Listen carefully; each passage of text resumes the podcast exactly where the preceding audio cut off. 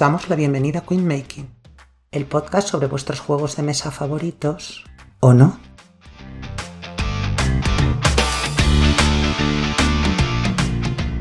Comienza el programa número 22 de Queen Making, en el que, por si no tuviéramos suficiente con los juegos que ya nos hemos comprado, sobre todo Jael, vamos a hablar de los que están por venir y nos hacen ojitos. Además, ahora que llega el verano y empieza el calor, so, perdonad si se oye el sonido del ventilador, es época de reuniones con amigos y familiares a los que normalmente vemos pocos. Es posible que nos apetezca enseñarles el maravilloso mundo de las losetas y los meeples, pero ¿por dónde empezamos? ¿Le sacamos un lacerda al abuelo? ¿Dejarán nuestros amigos de serlo si se encuentran un némesis en la mesa? ¿Qué juegos sirven mejor para iniciar en la ficción? También hablaremos de todo eso y, como siempre, de, hablaremos también de algunos juegos que ya hemos jugado en nuestra clásica sección Me falta un turno. Y para todo eso tenemos un par de compañeros que nos acompañan siempre y hoy les vamos a presentar por, eh, con las presentaciones de la ganadora del sorteo regio, que ha sido Ana. Para empezar tenemos a Jael. Hola. La turra corre a cargo de Jael, la reina que adelanta tus vacaciones un mes entero como por arte de magia. Bueno, un mes más, un mes menos. Medio año, Eh, ¿verdad? Medio año, medio año, junio, julio, agosto. Eh, Y también tenemos a nuestro compañero Iván, Buenas. que aportará los momentos de cordura y nos indicará cuándo la solución es añadir jugadores o directamente vender. Que a veces es lo mismo, ¿eh? Pero bueno. Y por último yo, que soy Bea la que os habla, que eh, según nos dice Ana, te arrancará un acuerdo de compraventa por WhatsApp en plena expansión etílica. ¿Verdad, Jaime? sobre, sobre todo a mí que soy una chica fácil. Bueno, por lo menos está firmado el consentimiento y registrado en WhatsApp. Bueno, no sé si con tanto alcohol el consentimiento es válido. Pero No, da para igual. el vender pacto juegos, sí. el pacto era con el diablo, así que qué remedio. Eso es. Para vender juegos, sí. ¿Y tu alma? Y mi alma, sí. Nada, mi alma es de, es de Jamie. No tenéis acceso. Jamie, oh, Jamie. Bueno, y hoy vamos a estrenar una nueva sección que se llama Tinder Lúdico, que nos va a explicar Jael. Vale, pues eh, estás tirada en el sofá pasando Kickstarters hasta que uno te llama la atención y haces match. Y quedáis para dentro de un año. O un año y medio. Te ilusionas, revisas las fotos, los extras. Pero luego llega y no es lo que parecían las fotos. Vamos a hablaros de, esos juegos que, pues eso, que nos han hecho ojitos, que nos han gustado, pero que son probables candidatos, seamos sinceros, a acabar siendo hora de vender. No nos engañemos. bueno, eso. eh, que- ¿Con qué tenéis, qué tenéis hype? ¿Qué, qué os emociona? ¿Qué esperáis? Pues empieza ¿Cómo- tú, Jael. eh. ¿Cómo lo vamos diciendo? Íbamos diciendo un juego, dos, todo seguido. Lo que, Sí, yo creo que todo seguido, ¿eh? Dale, Bueno, empieza Jael, opa. Iván. Ya os cuento un par de cosas que ya sabéis que yo siempre tengo hype por todo y así me va luego. Pero hype es quererlo y no comprarlo. Que yo No, sepa. el hype es No. quererlo y no poderlo comprar porque todavía no ha llegado. Sí. Perdón, perdón, Es- tienes razón, tienes razón. Quiero decir, yo tengo hype hasta el día que está en la tienda. El día que está en la tienda me lo compro y se acabó el hype. Es, eh, pues eso, la, la, la previa, ¿no? Yo estoy, pues, al- tonteando por el móvil con el juego. El juego me mira, yo le escribo, nos mandamos fotos, ¿sabes? Una vez que ya está en el altillo. Claro, una vez que ya está en el altillo de Narnia, pues ya Se va la la- magia. entramos, sí, entramos en la rutina. No, no es lo mismo, ¿sabes? No es lo mismo cuando te manda nudes que cuando ya lo ves ahí, ¿sabes? No, no es igual. bueno, vamos a dejar las metáforas, si os... Vale. El primer juego, ¿cómo no? Eh, Everdell. ¿Vale? Everdell. Far Shore. ¿Qué es? No lo sé. Mm. Nadie lo sabe. Un juego independiente de la saga de Everdell. Probablemente será campaña o será Legacy, porque no. O sea, ya han dicho que más expansiones no van a sacar. porque para eso sacaron el ataúd Complete Edition. Pero el, el autor dijo que no, que no, o sea, que quedaba universo de Everdell para rato y que iban a sacar más cosas, digamos, que no eran esas expansiones de Everdell. Y a los de Pegasus Spiel, que son eh, la compañía que saca los juegos de Starling en alemán, pues se les fue el dedito, porque ya lo han borrado. Y dejaron ver que había un producto que iba a salir, que iba a costar 100 pavos, que iba a pesar kilo y medio, me parece, o sea, un bicho, y que se iba a llamar Everdell Farshore. Y, y hasta ahí son los datos que hay, luego lo borraron. Pero claro, Internet no olvida, Internet no perdona y ya pues había capturas y había de todo. Y entonces pues todo el mundo está en plan, ¿qué cojones va a ser esto? Eso, pues hombre, a ver, lo lógico es pensar eso, que va a ser una campaña o que va a ser un legacy. Yo supongo que campaña más que legacy. Y, y ya está, lo que me quieran vender. lo que me quieran vender. Eh, ya sabéis que el universo Everdell, menos el puto árbol que me estorba, lo que ellos quieran. Ya les voy a contar una historia que no tiene nada que ver ni con mi hype ni con nada, pero la he leído mientras estaba intentando buscar datos de esto, que sí que tiene Vamos que ver con el juego. a, vamos a traernos un, eh, un cuadrante de estos para ir poniendo soniditos y le vamos a robar a Bislúdica lo de confesiones. Bueno, esto más que confesiones es historia bizarra, ¿vale? Pero no sé si será verdad, porque yo solo he leído un señor, pero bueno, me hace ilusión contarlo.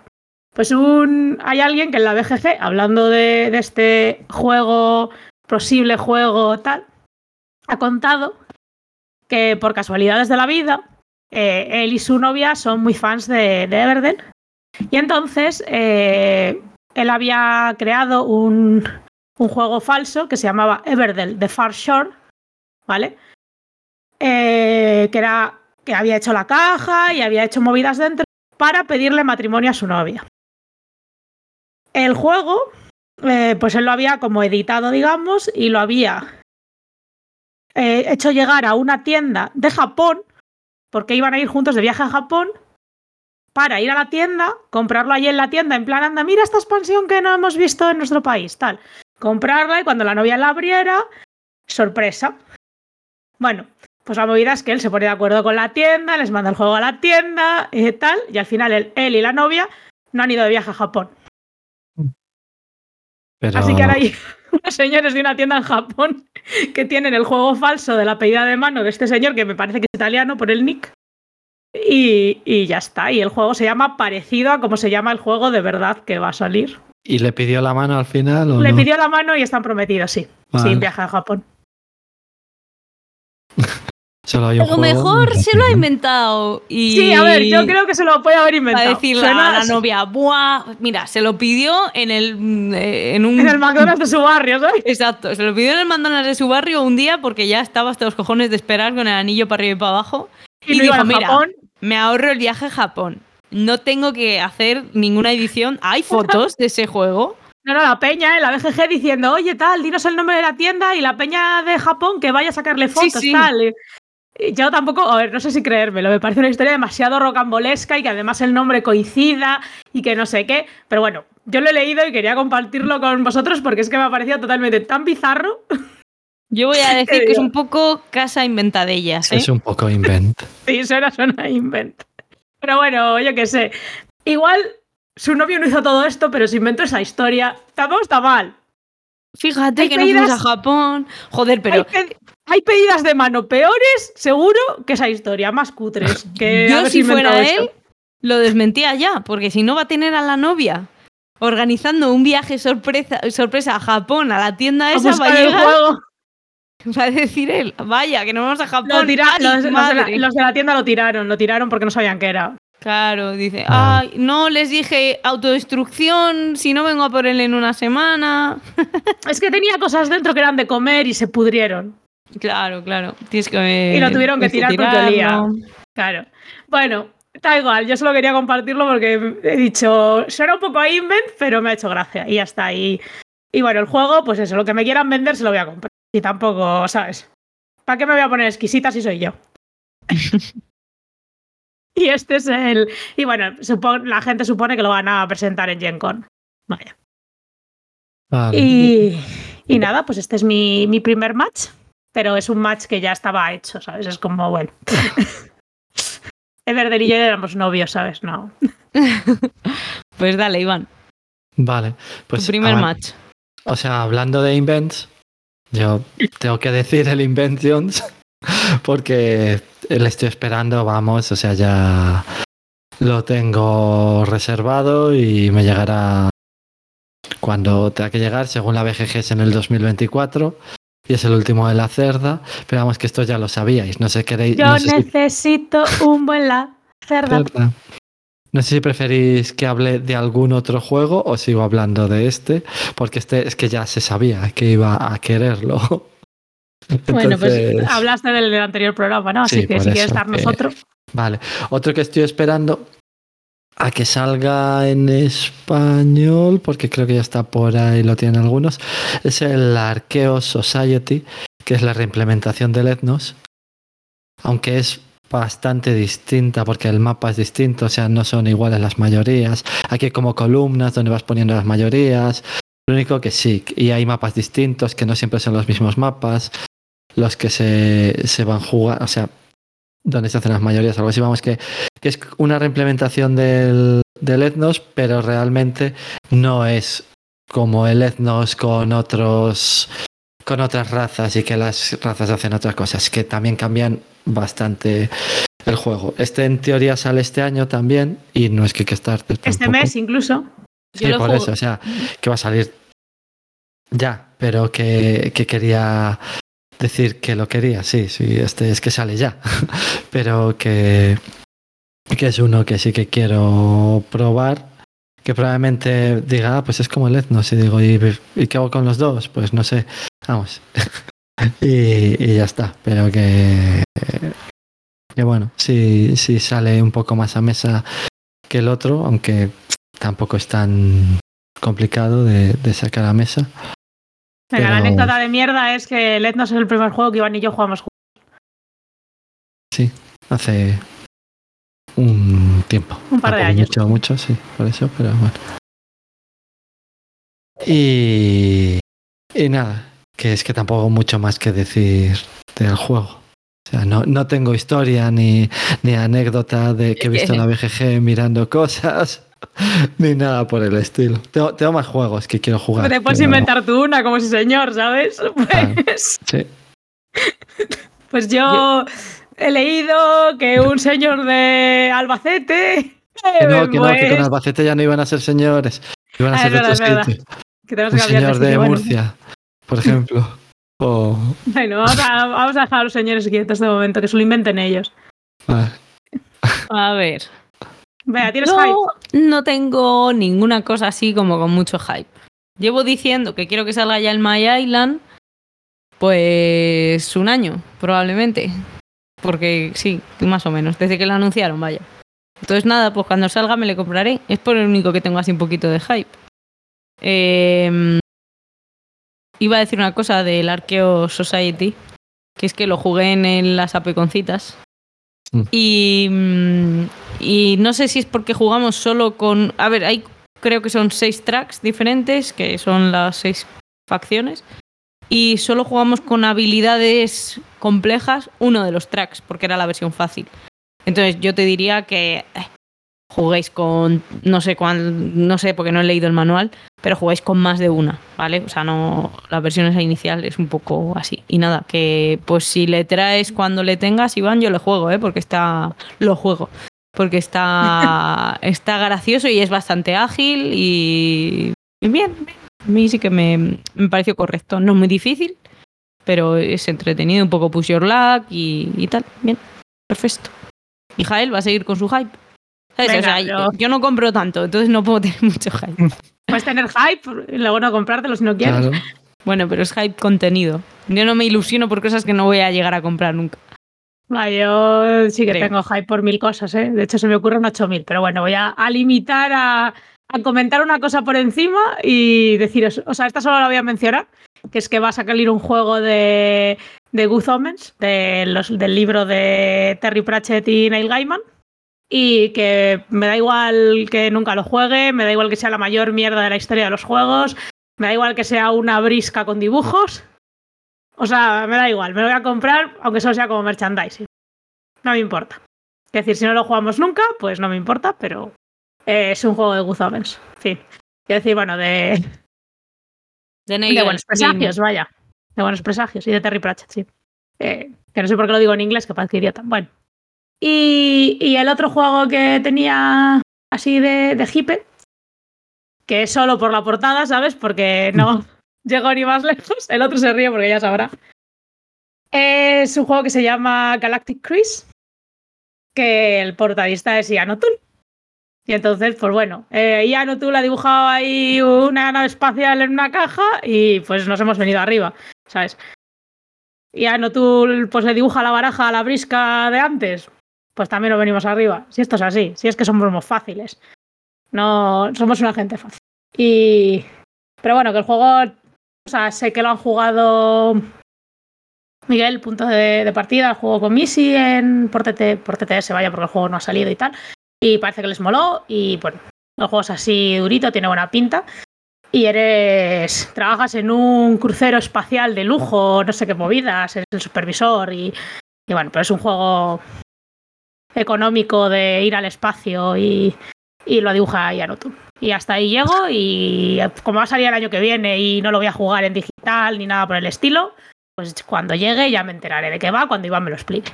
Yo, yo lo miré un poco, ese también, sí que, como es de Ian O'Toole, vamos. la- Seamos Sé, ni, sé voy a, que, ni voy a disimular cuando Iván me lo explique. sé que tiene, o sea, que es como un crucero espacial en el que hay distintos managers y quién tiene que ser el mejor y hace una especie de concurso y quien sea el mejor pues es el que va a ser- dirigir el crucero espacial de verdad o algo así. Es de lo que iba el tema, vamos, no sé cómo se los autores no han hecho nada de momento. O sea, son es su primer juego, son tres autores, es su primer juego. O sea, que el único que es famoso aquí es Ian, así que solo me puedo hipear con Ian. Que decir, bueno. vale. Pues voy a decir yo otros dos, así uno que solo nombrarlo porque también sale este año y otro que sale más tarde. Y el primero que voy a decir, que es una expansión y que por ejemplo es un juego que no me voy a comprar. no, no me lo voy a comprar porque no tengo el juego base, vamos, pero... Ah, muy bien, muy bien. Estoy hipeado con la expansión de un juego que no tengo. No, pero es la expansión esta que tiene campaña de las ruinas perdidas de Arnak. Que- Ah, vale, que estás hipeado con que yo me compre una expansión. No, o sea, puedo hasta comprar yo la expansión, pero no para mí, quiero decir. Porque, El juego con tu copia definitivo. no, que, que eso, como... Pues eso, que el, el Arnak sí que me ha gustado cuando lo he jugado bastante. Y, y eso, es, probable que hasta, aunque compro la expansión, da igual, o sea, para jugarlo. Que es eso, es, es para dos jugadores, dicen, o sea, puedes jugar con los jugadores normal al Arnak, pero que luego la expansión añade dos nuevos jugadores para jugar con campaña. O sea que la campaña solo la puedes jugar o a uno o a dos, creo. Y eso, vamos, que, que es una expansión, que te añade alguna cosa y una campaña. Pero el otro que también quiero hablar de él, y que ese sí que va a salir el año que viene y que no sé por qué me ha hipeado, porque no tengo el juego original y tampoco, o sea, sí me gusta, pero tampoco tengo así. Pero es que cuando lo he visto he dicho, "Mm, quiero jugar esto. Es el A ver. Ticket to Ride Legacy. O sea, Ah, bueno. que eh, quiero probarlo, o sea, quiero ver cómo es, si tiene cajitas y trenes y, y el mapa va por trocitos y vas haciendo un trozo y esto, y eso, que es un juego de trenes. Bueno, en el ABGG ahora que lo miro pone que va a salir este año, pero Sí, sale, que sale en diciembre, en noviembre o diciembre. vale, pues eso, Ya que sale a finales de este año. Y, y que eso, que vas montando el mapa por trozos, vas abriendo cajas, eh, te van cambiando las reglas del Ticket to Ride, añadiendo cosas y, y tampoco eso, y que además los, los que hacen el juego, el Rob Daviu, o como se pronuncia, más Lico, y bueno, Alan R. Moon, que es el del Ticket to Ride original, y el que va a hacer un dueto con Jael, pues eh, los juegos que hacen me suelen gustar. O sea, he jugado más de uno de, de los suyos. Entonces por eso que, que quiero probar este Legacy cuando salga, a ver si podemos engañar a de 2 a 5 jugadores para jugarlo. Eso es lo que Y pone. para gastarse 110 pavazos. Sí, bueno, luego habrá descuentos por ahí en tiendas y cosas de esas, pero Bueno, alguna conjunta. Me está poniendo cara de vais a jugar con otra persona. Eh, a mí no, a mí no me engañáis. Pues eso, o sea, he dicho dos campañas ya para. Para bien. Eso, que quiero Bien, bien. jugar. Eso está, Y- pero está no se sabe mucho de esto, o sea, solo anunciaron eso, sacaron un vídeo y nada más. O sea que, que no hay mucho de, de lo que hablar tampoco. O sea que bueno. El no mapa, sé el si- mapa, el mapa. No sé si Bea tiene algún otro juego o A ya ver. pasamos a la siguiente sección. O... Yo tengo curiosidad, ¿vale? Hmm. Porque quiero que ver qué pasa con ese Cuzco. Vale. Mm, Cuzco, que es la reimplementación del Bora Bora por Stefan Fell, va a salir próximamente. Y me gustaría que hicieran bien, o sea, dentro del tema que, me- que me da igual porque soy una Eurogamer sin alma, me gustaría que lo reimplementaran bien. O sea, yo por las fotos que hay y tal, parece que el arte va a ser más feo, porque el Bora es muy bonito, en mi opinión. Pero lo que no quiero es que me toquen las mecánicas, porque es lo que me gusta del juego. Ya está. Que no te Ya lo toquen he las dicho. mecánicas. Exacto. Si Ah, me dejan el mismo juego. Si no hay más. No, van a Bueno. hacer el mismo juego, pero valiendo Uh. 300 euros. No, eso tampoco. No me gustaría. 300, pero no sé cuánto valen los juegos estos de Stefan Feld. Sí, sí, la City 150 o algo Collection por ahí. No, no, O y sea, 300, ¿eh? El Marrakech con todo 300 cuesta el Marrakech, 300 sí, pavos. con las cosas. O sea, eso es lo que van a hacer. Es, Qué el Bora me lo puedo encontrar por 50 o lo que valga, ya no sé cuánto vale. Pues ahora 300. El Bora Bora no está no te tocan las inconseguible. mecánicas. el Bora Bora por 50 no lo consigues. Ahora. En Bueno, su pero, día sí. entre- pero vamos, que los 300 pavos del Marrakech son un poco igual too much. Sí, por eso. Que De hecho, el otro día lo hablábamos en Twitter que por 300 pavos te puedes ir a Marrakech. Y la verdad es que sí. O sea, te puedes estar 4 o 5 días en Marrakech con vuelos en lugar de comprarte el Marrakech. Fair enough. Bueno, Bueno, pues suficientes citas, ¿no? Eh, sí, ya. sí, yo, yo creo que ha habido bastante match. sí, yo creo que, que Carlos, Carlos Sobera está satisfecho. Otro día hacemos más citas. Eso es. vamos, du- eh, ¿Volverá a esta sección o irá al mundo de las secciones que se nos olvida que hemos hecho? Lo sabremos en futuros episodios de Queen Making. Bueno, Bueno, y ahora. Y ahora se viene la sección que todos estabais esperando. ¿O no? no. Bueno, yo creo que siempre, siempre viene bien esta sección. De vez en cuando, en cualquier post. post- bueno, no sé Sí, si hombre, sí, sección permanente, Tema, pero sí. vamos a hablar hoy de los juegos de iniciación que podéis sacar este verano cuando os juntéis con la familia, amigos, casas rurales, sobremesas y piscineros. Yo no he puesto ninguno piscinero, pero bueno, os va a explicar Jael en qué consiste esta sección de juegos de iniciación. Bueno, sí. Pues eso, os vamos a hablar de, de juegos que nos parecen interesantes para acercar a la gente a la afición. Vamos, de, vamos a hablar de unos pocos, porque hay muchos y muchas maneras distintas de hacerlo. Es posible que si alguien dice Catán, Carcasón o Aventureros al tren, de repente se le silencia el micrófono, se le rompa mágicamente el ordenador y no pueda continuar en el programa. Pero son fallos del sistema. En este podcast no hay censura. ¿Estás borrando Bueno. ya, Iván? ¿Estás borrando? Sí, sí, sí, A veces sí que hay censura, pero En este podcast no hay censura. Este botón, este botón Es- es un rojo fallo. gigante es No. puro azar.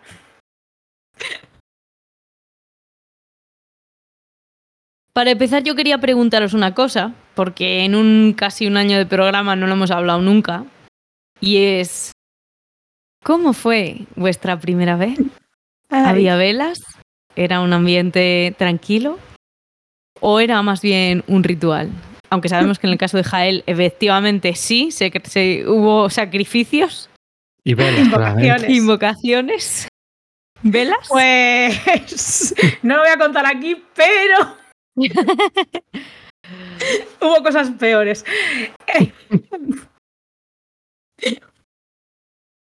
Ay, A ver, nos reímos si lo cuentas, y si no se puede contar porque es ilegal, pues no lo. No, no, se puede, se puede. Mi, mi primera vez no lúdica Había una cabeza de Eddie, Eddie, el Para, de los un momento, para un momento. Estamos hablando de juegos de mesa, por si acaso no. Ah, vale, entonces no lo cuento. Como tú veas, pero es de juegos de mesa. ¿Es un juego de mesa lo que vas a hablar? No, Está en la BGG. no. Bueno, Hay minis Bueno. ahora. está el Pues- teto, ¿no? Bueno, pues ya, pero tú, tú no, no, verás. iba a contar una cosa. Nada, que no Vale, tú verás que esto se queda había grabado. una cabeza de plástico, ¿vale? De, de plástico de tamaño un, pues más grande que humano. De Eddie, el de los Iron Maiden. Que tenía dos luces en los ojos. Una bombilla en cada ojo. Que iba luciendo. ¿Vale? No son velas ni invocaciones, pero es del estilo. Ya está. Eso. Pues nada, y hasta aquí eh, el programa, que de repente ya no es de juegos de mesa, visto no, lo solo ha visto. dicho que había un Eddie. Solo he dicho que había Eddie. Ahora van a sacar unas minis para zombies ahí, enlazando un poco. Sí, sí, enla- enlaza, enlaza, enlaza. Están muy chulas. La- bueno, y había unas minis sueltas también, que no eran ni de zombies, pero eran carísimas. Bueno, podéis ver a, a Giraldez pintándolas en sus vídeos. Y dicho esto, Y dicho esto, ¿cuándo, ¿cuándo empezaste a jugar juegos de mesa? A- aparte de que hayas tenido encuentros, encuentros con el ajedrez, el parchís, cartas con otra. los abuelos, etcétera. Sí, no, eso yo, a ver, pues yo no soy de esas personas de que lleva jugando toda su vida. Bueno, de pequeña jugaba a esas cosas, ¿no? Al parchís, al ajedrez, a la oca y tal, ni siquiera mucho, porque soy hija única y no tengo primos de mi edad, así que, bueno, pues no jugaba mucho a juegos de mesa, no, nunca he jugado a un Hero Quest, ni he jugado a un Imperio Cobra, ni he jugado a todas esas movidas, nada, jamás. Eh, sí que jugaba, o sea, jugaba al ajedrez, empecé a jugar al ajedrez cuando tenía 11, 12 años, empecé a ir a clases y tal. Eso es lo más cerca de los juegos de mesa que estuve de pequeña, que iba a clases y a torneos y esas cosas. Y cuando tenía, bueno, cuando tenía 15 años, que era el año 2000, así que si sabéis restar, pues ya podéis calcular la edad. Eh, empecé a jugar ese año al rol y también a Magic. Y a partir de ahí, pues bueno, eh, eso, sobre todo jugaba a rol y a Magic, pero sí que jugábamos pues, a algún juego de mesa y tal. Y en los años siguientes, pues ya fui jugando a más cosas. Cuando eh, luego, pues hubo una época en la que jugué varios miles, literales, de partidas al Ciudadelas. Literales, miles. Y porque pasábamos todo el tiempo jugando al puto Ciudadelas, hardcore. Y cuando me fui a Sevilla, que es la primera vez que tuve, que fue, pues, que era 2006. Es la primera vez que tuve colección de juegos de mesa, digamos. O sea, la primera vez que tuve casa y tuve colección de juegos de mesa, pero que era, claro, no tiene nada que ver con las que tenemos ahora, ¿no? Igual tenía lo que entonces me parecía un mogollón de juegos de mesa, pero que tendría una veintena, ¿sabes? Y me parecía una cosa que yo, bueno, una barbaridad, una cosa súper friki. De, ¿Cómo puedo tener ah, 20 juegos? Qué locura es esta, ¿no? Y juegos, es, pues una fuga de Colditch, un misterio de la abadía, eh, catanes, eh, carcasones, ciudadelas, eh, saboteur, todas esas movidas. Y en aquella época pues jugaba mucho. Lo que pasa es que luego, después de eso, eh, pues me mudé. Me mudé mucho. Estuve viviendo, bueno, en varios países, en varias ciudades y uno de los problemas que tienen las mudanzas es que no puedes tener cosas que ocupen espacio y que no puedas llevar contigo en una maleta. De hecho, empecé a tener Kindle en vez de libros físicos entonces y, y nada, pues sí que jugaba, o sea, pues por ejemplo cuando vivía en Alemania sí que sí que tenía un grupo con el que jugaba, sí que jugábamos a cosas, sobre todo al, al Arcamorro jugábamos muchísimo, que lo tenía uno de mis compañeros, al, al juego este francés de la guillotina. Bueno, es un juego que consiste en que la gente, en que vas poniendo a gente en fila y la vas a guillotinando, que más gente El guillotina. típico juego francés, sí, sí. Es que, es que el dueño del juego era francés, no sé si el juego Al es muy menos, famoso. no, al menos no es canadiense. No, era, francés, habla era francés. francés. Eh, en algunas partes de Canadá. Por eso. Eh, bueno, pues eso, que cuando sí que, o sea, sí que he seguido siempre como jugando, pero, pero bueno, eso, como vivía, como era un poco nómada, digamos, pues no tenía, no tenía la oportunidad de tener como una colección fija ni un grupo de juegos fi- fijo, hasta que a- en 2016 eh, me mudé a, a Coruña y bueno, pues ahí ya sí que empecé a coleccionar del modo enfermizo en el que colecciono ahora y a jugar del modo enfermizo en el que juego ahora. Y, y ya pues durante los últimos siete años eh, increciendo y hasta y ahora que me he vuelto aquí a Valladolid pues con vosotros y ya está y más o menos esa es, es la historia Ha sido iniciación y continuación. Y vida también. lúdica. Sí, O sí. sea- sí sí bueno eso 20 años de ser friki eh, in a nutshell pero eso Vale. Pues, Pues Iván, si nos quieres contar cómo fue tu primera vez y luego la lúdica, no sé muy visto lo bien visto. cómo fue mi primera vez. Yo por lo de las velas y los rituales, que me ha venido a la cabeza, perdón. perdón. Estaba, estaba, por ahí, entonces no sabía cómo fue mi primera vez. No, que realmente es que no sé con cuántos años empecé a jugar a juegos. O sea, juegos, si contamos los juegos de cartas, es que llevo No, toda la vida yo- jugando. No, no, pero llevo toda la vida jugando juegos de cartas. O sea, yo sí que tengo hermanos, además tengo hermanos mayores, y es que recuerdo que jugaban a juegos, a cualquier tipo de juego, y yo me aprendía las reglas, cómo se jugaba, y jugaba con ellos, aunque me sacaran bastantes años. O sea, quiero decir que yo estaba con 5 años y 6 jugando con las reglas de verdad del MUS. O sea, quiero decir que no es que. Que eso, pero que además me gustaban todos esos juegos que dice Javi que no quería juega, o sea, decir mus y no sabía cómo. ya. El, el Imperio Cobra y todos estos juegos, pues también les he jugado. Y. eh, el, Monopoly, el Scrabble, las copias españolas de juegos de mesa americanos. O sea, eh, yo tenía el Palé en vez del Monopoly, tenía el Intellect en vez del Scrabble, eh, tenía los Trivial, pues todas estas cosas los jugaba pronto, pronto, pronto. O sea, sé que, por ejemplo, en séptimo creo que fue de EGB, que sí, que fue EGB. eh, Se están desvelando muchas cosas aquí. jugué, jugué al. Confesiones. O sea, no sé cuántos años era, Somos 12, viejos. 11. O sea, con 11 o 12 años, pues jugaba al HeroQuest. Y justo después de jugar al HeroQuest me puse a jugar al rol con el Señor de los Anillos. El juego viejo del Señor de los Anillos rojo que, que tiene la portada de la compañía, la, la compañía del anillo y todo eso. Pues con, con ese juego empecé a jugar al rol. Y desde ese año seguí jugando al rol hasta la universidad y cuando acabé la universidad seguí jugando al rol. Pero entre medias, o sea, después de jugar al HeroQuest, salió en español el Cruzada Estelar, que se lo regalamos a un amigo y lo jugamos un montón.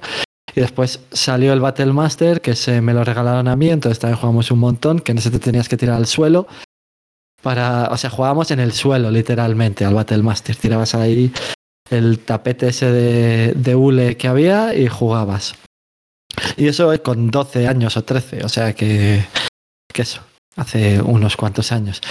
Y así seguí jugando a juegos así un poco que eran más Ameritrash, pero vamos, que después todos los juegos estos típicos españoles, que sí, eso, lo del Imperio Cobra, pero, o sea, cualquier juego. O sea, me acuerdo que en, en Navidades, que es mi cumpleaños, siempre si me daban dinero lo que hacía era iba a la librería, porque es donde los vendían, y me compraba un juego de mesa.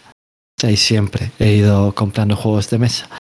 Pero vamos, que de los juegos modernos, quitando Magic y también los de Games Workshop, estos que eran todos esos cruzadas de las y, y Battle Master, bla, bla, bla, que jugué, pues sí han sido los, los que han dicho que no se pueden decir. O sea, jugué al Catania, al Carcassonne, yo, eh, en el 2000 y poco, en unas jornadas en Valladolid, lo enseñaron y dije, anda, mira, qué bien.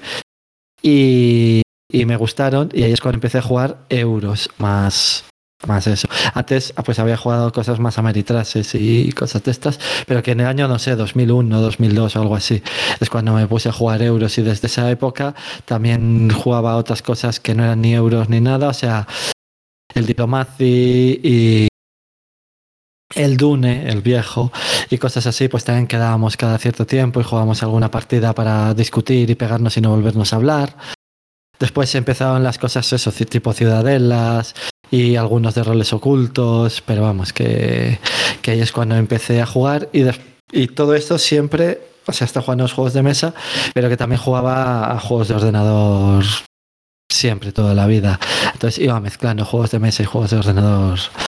Eso. Y he tenido épocas en las que he tenido años sin jugar nada de nada y luego parar. Pero vamos, que, que siempre jugaba poco, mucho a juegos, aunque yo creo que, no sé, en el 2011 o 2012 empecé otra vez a, a mirar mucho y sobre todo miraba un montón de vídeos y podcasts, bueno, más que vídeos, porque vídeos no había muchos, miraba podcasts y algún vídeo pero todo en inglés. O sea, no conocía a la gente en español hasta hace no y mucho. hacer o el Excel inquietante. Sí, el Excel también, con los juegos que jugaba y todo eso. Pero que, que miraba un montón de cosas en inglés. Pero eso sí, hace algo más de 10 años que puse a mirarlo mucho, mucho. Todo lo de los juegos y todo eso. Pero vamos, que no he parado más o menos desde 2000 y algo a jugar porque siempre quedaba o con unos o con otros. Y si no jugaba juegos de mesa, jugaba al rol. Y si no jugaba al ordenador. Y, eso, pero que, que a empezar a comprarme eso, cuando empecé a, a mirar esos juegos que fue como por el 10 o por el 11, pues es cuando empecé a comprarme más juegos de estos más modernos. Y, y hasta ahora, que ya no mucho, pero es eso, que es como iniciar, pues eso es como empecé a jugar. Y tú, Bea, ¿cómo empezaste? A ver, ¿Cuál fue tu Pues primera más vez? tarde porque es mucho más joven que nosotros. Yo Ya. es que no. Yo no me acuerdo de años. Yo en mi casa tengo muchos primos y siempre se ha jugado Oca, Parchís. eh, mi tío nos ha enseñado a todos a jugar al ajedrez. Entonces, sí, o damas o tal. O sea, siempre había. Y juegos de cartas, mi abuela quedaba todos los jodidos domingos. Y sí, bueno, ahora ya no sé si quedan, pero bueno, que quedaba allí con sus amigas. Entonces yo he visto jugar a las cartas. Por eso estoy hasta los huevos de las bazas. He jugado muchísimo. Pero ya me cansa. O sea, y me. No hay brisca mala, no hay brisca He mala. jugado hasta un bingo de cartas.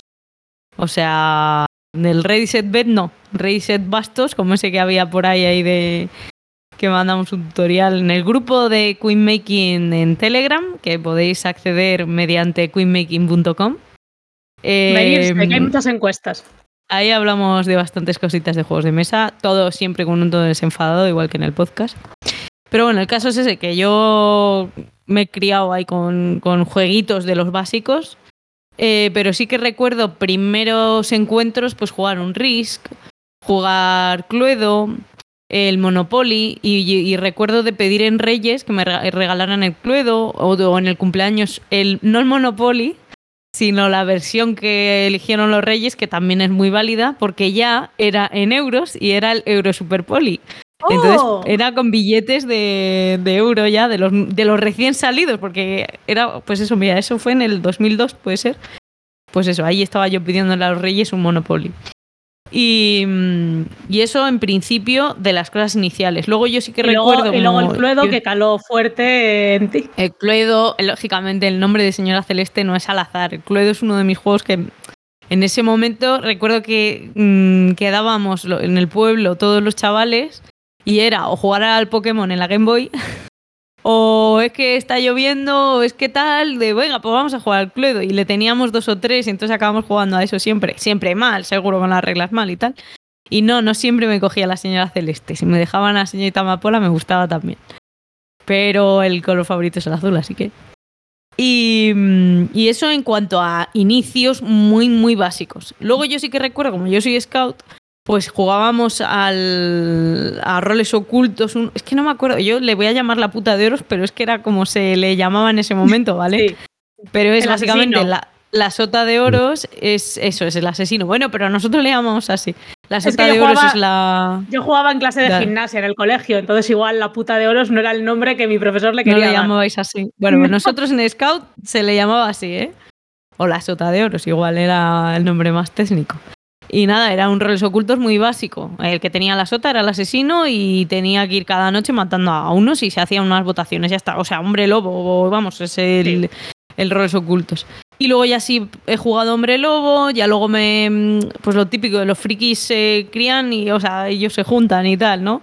Y ya empecé con una mm, introducción a Warhammer Fantasy de tres horas en la que no, no, o yo no jugué, solo vi jugar y no sabía qué coño era eso. Y, y dije, bueno, pues nada, aquí, o sea, yo en ese momento sabía por qué estaba haciendo el sacrificio de estar ahí aprendiendo y no hago nada, no, no llegué yo creo ni a tener unas, unas tristes ballesteras de elfos oscuros y, y ahí se quedó la cosa. Y a la... No me acuerdo ya ni de los nombres, chaval, pero bueno, no era mi tipo de juego, tampoco me llamó tanto la atención. Pero bueno, ahí se jugó Bang, en una versión en italiano, la jugamos muchísimo. Y los fallaste eran Mancato, y es que, claro, era la edición que había, por favor, y los, los Mancato, Mancato, es que. es verdad. Manca- mancaste, decíamos. Bueno, eh, pues esos son recuerdos ahí. Recuerdos de, de deep, eh, de, de profundidades. Eh, luego también eh, eh, quería preguntaros si admitimos la OCA como juego de mesa. Es Hombre, sí, Porque, mesa. porque a lo Calimocho le he dado bastantes partidas.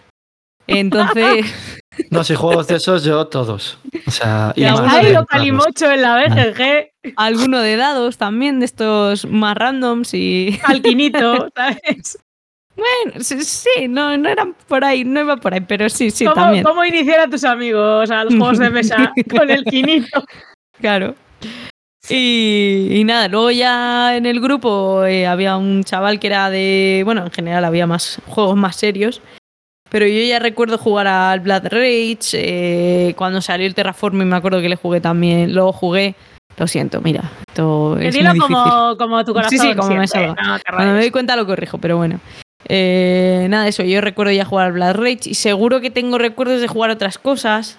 El Tricerion me acuerdo que no me gustó nada la primera vez que lo jugó, lo jugué. Eh, ¿qué Pero lo, lo más? jugaste igual de bien que el Viños. Eh, no, no, no, no. El, no, el Viños no fue el que jugué mal. Yo en su día el Galleries fue el que Ah, jugué mal ese es el que jugaste muchas mal, veces. El Viños la primera vez que le jugué fue con Iván, de hecho. Ah, vale, vale. No sé por se qué pensaba que era el Viños el que habéis jugado. Y se jugó bien. Eh, Y se jugó bien, sí, sí, sí. y De hecho, por eso tengo buen recuerdo. Pero bueno, a partir de ahí yo no he apuntado a las partidas, pero. Ah, el King of Tokyo, hostia. Ese también fue uno de los Sí, primeros. ese, ese también que es le di muchas partidas. Bueno, iniciación. Munchkin, o sea, esas cositas como más típicas. Ah, bueno, hostia, mi primo trajo, el un primo que tengo mayor, el carcasón, que yo al principio me llamó mazo la atención, pero luego ahora si me le traes, pues bueno, pues te le juego por educación, pero no me, no me super llama. Pese a que es entretenido, ¿eh? Que le juego por Eh, educación, ¿eh? Hombre, claro. El enmascarade, que lo he contado creo que alguna vez, el mascarade de Ciudadelas y todo eso, yo llegué y dije, el mascarade me gusta, me gusta la estética, me gusta el juego, me gusta tal, ¿sabes? Porque antes no era una Eurogamer sin alma.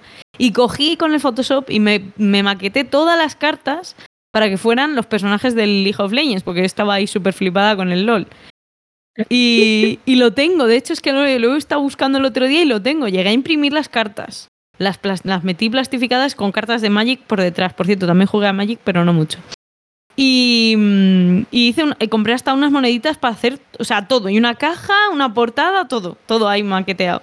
maquetado. ¿Dónde estará ese juego? Pues El print and play, pues no lo sé, pero la, eh, maqueta la tengo guardada todavía. Y, y esos fueron los inicios, pero pues no sé, jugando juegos en serio, pues posiblemente lleve unos 12 años. O sea, en serio me refiero a ya sabiendo un poco que es un juego de mesa que más allá del Cluedo y del Risk. Y videojuegos también juego mucho, pero no sé, este podcast de juegos de mesa. Sí, sí. y ya, eso os cuento. Lo que no recuerdo es cuál fue el primer juego que fui a una tienda a comprarme. Eso lo he pensado y no. Yo creo que quizá fuera el hombre lobo, porque recuerdo de ir pregonando por el resto de amigos que no conocían los juegos de mesa e ir enseñando el hombre lobo. Yo es que les compré por internet porque como solo veía cosas en inglés, lo compraba por internet. Pero vamos, que, que digo juego de mesa, juego de mesa moderno de estos, ¿eh? Quiero decir. Claro. Pero porque no me acuerdo el juego cuál ha sido aquí. Yo, A ver. o sea, no lo sé tampoco. Yo lo que me gusta es, mirando en retrospectiva, ver cómo, por ejemplo, el hombre lobo, no sé, pues que las cosas avanzan. Que no nos Sí, quedamos hombre. en un te mueres y te quedas mirando 20 minutos. Que, Ya, los juegos los van juegos. cambiando. ¿Cuál? O sea, rol compraba mucho en tienda, quiero decir, pero juego de bueno, mesa. sí, también he jugado a rol, pero claro. No, pero bueno, que yo qué sé. Que depende de lo que quisieras comprar, también lo venderían en las tiendas, supongo. Sí, sí. Bueno, dicho Que- esto, yo creo vamos, que. yo como, como lo que sí que no empecé a usar hasta muy tarde fue la BGG, pues no Ah, sé lo uf, que compré. eso yo también bastante tarde. No sé ni lo que compré ni nada, pero bueno, sí que me acuerdo de eso, de, de los primeros, de tener, pues, de los juegos más antiguos que tenía, era pues eso que decía antes, jugar de College, eh, Misterio de la Abadía, Ciudadelas, todos esos, pues alguno de esos sería, supongo, de los primeros que pagué yo. Uf, me estoy acordando de jugar un Drácula súper pronto. Mira, ya, decir- ya Ah, que lo has dicho, De Falomir, ¿no? en, en la No BGG sé. estoy apuntado desde 2013. que Bueno, pues. Pues tampoco-. Sí. Sí, que no es esos 10 años. Eso Ah, que al final la BGG es. Pero que eso, que el. Que yo el- ahora pienso, jo, si hubiera apuntado todo en. Ya, ahora yo tendría también. tantas estadísticas. Tantas estadísticas. Uf, tengo fotos. Tengo fotos y yo guardo muchas fotos, o sea que podría hacer un poco apuntar alguna cosa que he jugado.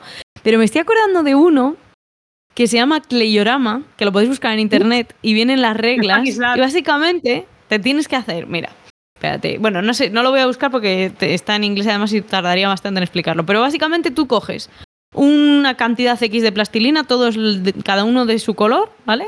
Y te haces un monstruo con plastilina.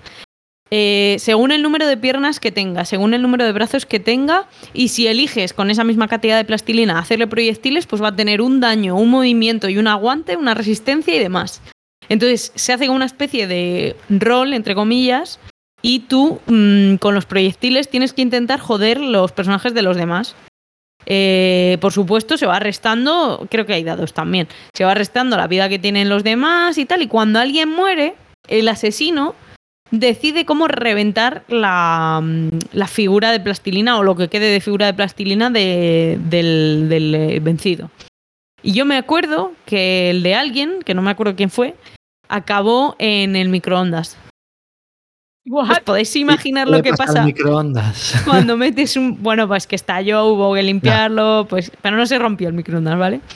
Y yo recuerdo que había una movida que es que tenías como más eh, puntos para esquivar si te hacías muchas patas. Y yo hice una especie de Úrsula de, de la sirenita, porque era morado el, el color que me tocó a mí.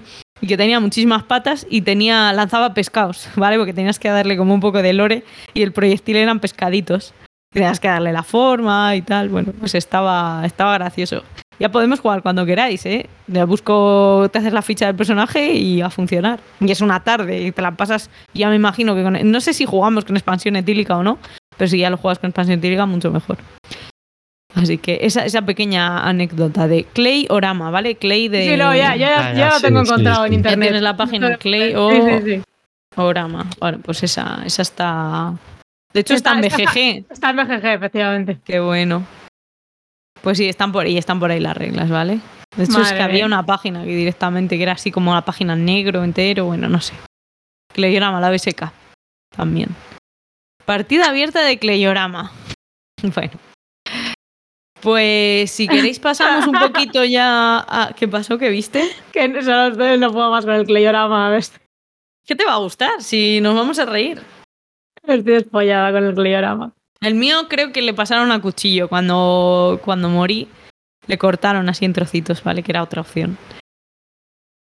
Cada uno elegía lo que quería, ¿sabes? Le podías tirar por la terraza también, o sea, era libre Lo del, la mi- muerte. lo del microondas no recomendamos hacerlo. en- No, No. lo del microondas fue porque era un poco mm, En un horno normal todavía, que probablemente le pase como a la cerámica, pero. que se deshaga. No, porque No, es que se seque.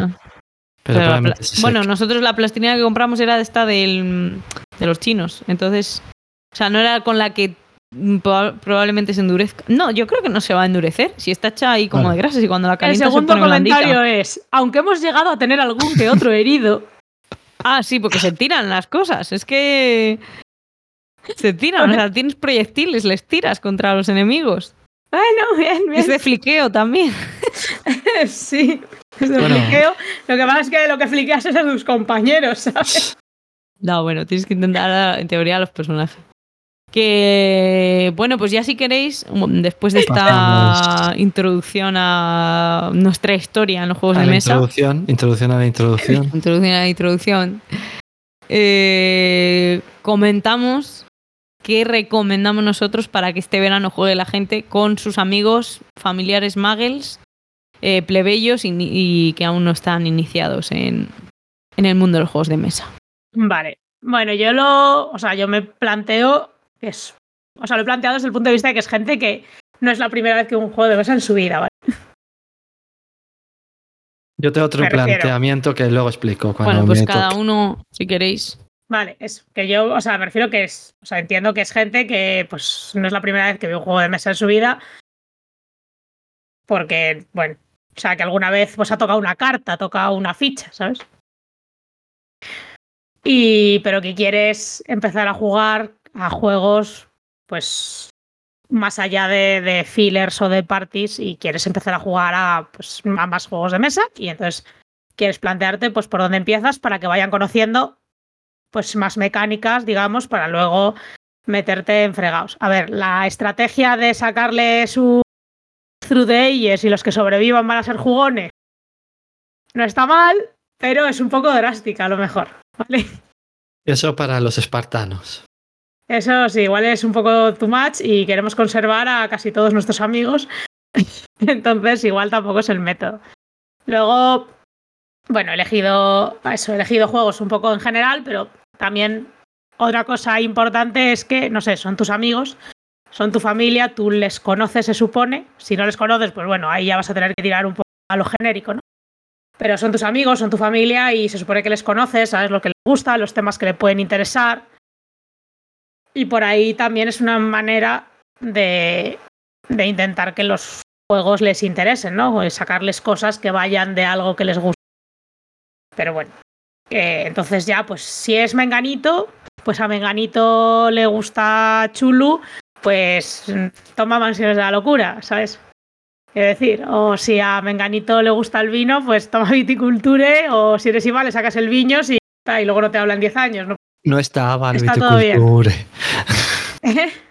Que no había salido el viticulture. Da igual, eres, eres cruel.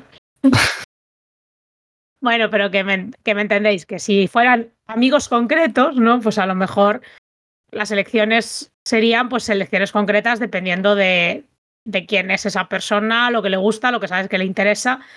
Pues lo mismo que si le vas a recomendar, no sé, un libro, ¿sabes? Pues es una persona a la que conoces, eh, pues tienes en cuenta lo que sabes de esa persona, lo que le gusta, lo que piensas que, que tal. Ahora, hecha esta, este disclaimer, ¿no? Te voy a añadir una cosa muy importante porque viene a cuento del disclaimer. Ya no solo es que le guste el tema, bueno, y todo lo que has dicho que tienes toda la razón, ¿eh? Es que nadie juegue por obligación. Si Ah, es un no, juego claro, de claro. sobremesa, si es un juego de sobremesa y la gente se quiere echar la siesta, ya sea en tu casa, en la casa rural, con la familia o con los amigos, sobre todo ahora que estamos en verano, respétales. No les cojas y les digas, mira, eh, he traído, no digo tú, digo la persona que está escuchando esto. No les metas por la garganta ningún juego de mesa porque lo van a odiar, aunque sea su tema ideal, aunque sepas que le va a gustar. No, no es el momento. Entonces, primero, ¿qué tiene que ser? El momento. Segundo, el tema. Tercero, tu paciencia para explicarlo y que esté receptiva la persona. Dicho esto, Jael, me parece muy buena aportación la que has hecho. Y con, No, a ver, te- no te También creo que, o sea, bueno, yo creo que eso, que, la, que ya, o sea, bueno, que El de la consentimiento tenemos, es para todos los ámbitos de la vida. que yo creo que en general, eso, muchas veces eh, son los demás, ¿no? Los que dicen, ah, enséñame juegos de esos que tú juegas o, ¿no? Que les crea curiosidad porque van a tu casa y tienes 100 cajas de cartón con dibujos y la gente, pues, tiene curiosidad y, y muchas veces quieren que, pues, tráete un juego de esos o tal. Y muchas veces te lo piden y luego no saben dónde se están metiendo. Sí, hay veces que yo creo que te lo dicen por educación, como de, tu afición no son los juegos de mesa, pues trae alguno pensando que va a ser un parchís. No. Sí, sí, claro, que no saben lo que vas, con lo, por eso te digo que, que no saben muy bien con lo que vas a aparecer y luego les puede gustar o no. Pero bueno, que tú también, pues oye, si te lo piden y si tal, pues intentas que sea que les guste. Y luego si ya has probado cosas, pues si se han jugado seis boomeranes y les ha parecido guay, pues si quieres y quieren ir más allá, pues bueno, eso, intentar que sea algo un poco adaptado a, a, esa persona que se supone que es tu amigo y un random de la calle al que le has ido diciendo una interferencia para la vez. Como voy a. Y, bueno, ese favorcito, juegate no interferencias. Por favor, por favor, por caridad. Por favor, por caridad. Triste de pedir, pero más triste de robar. Y nada, bueno, eh, pues como no quiero que se me expulse del programa, eh, venga, he elegido. El primer juego que he elegido es Flamecraft, que es un juego de 2021, es un juego de este año.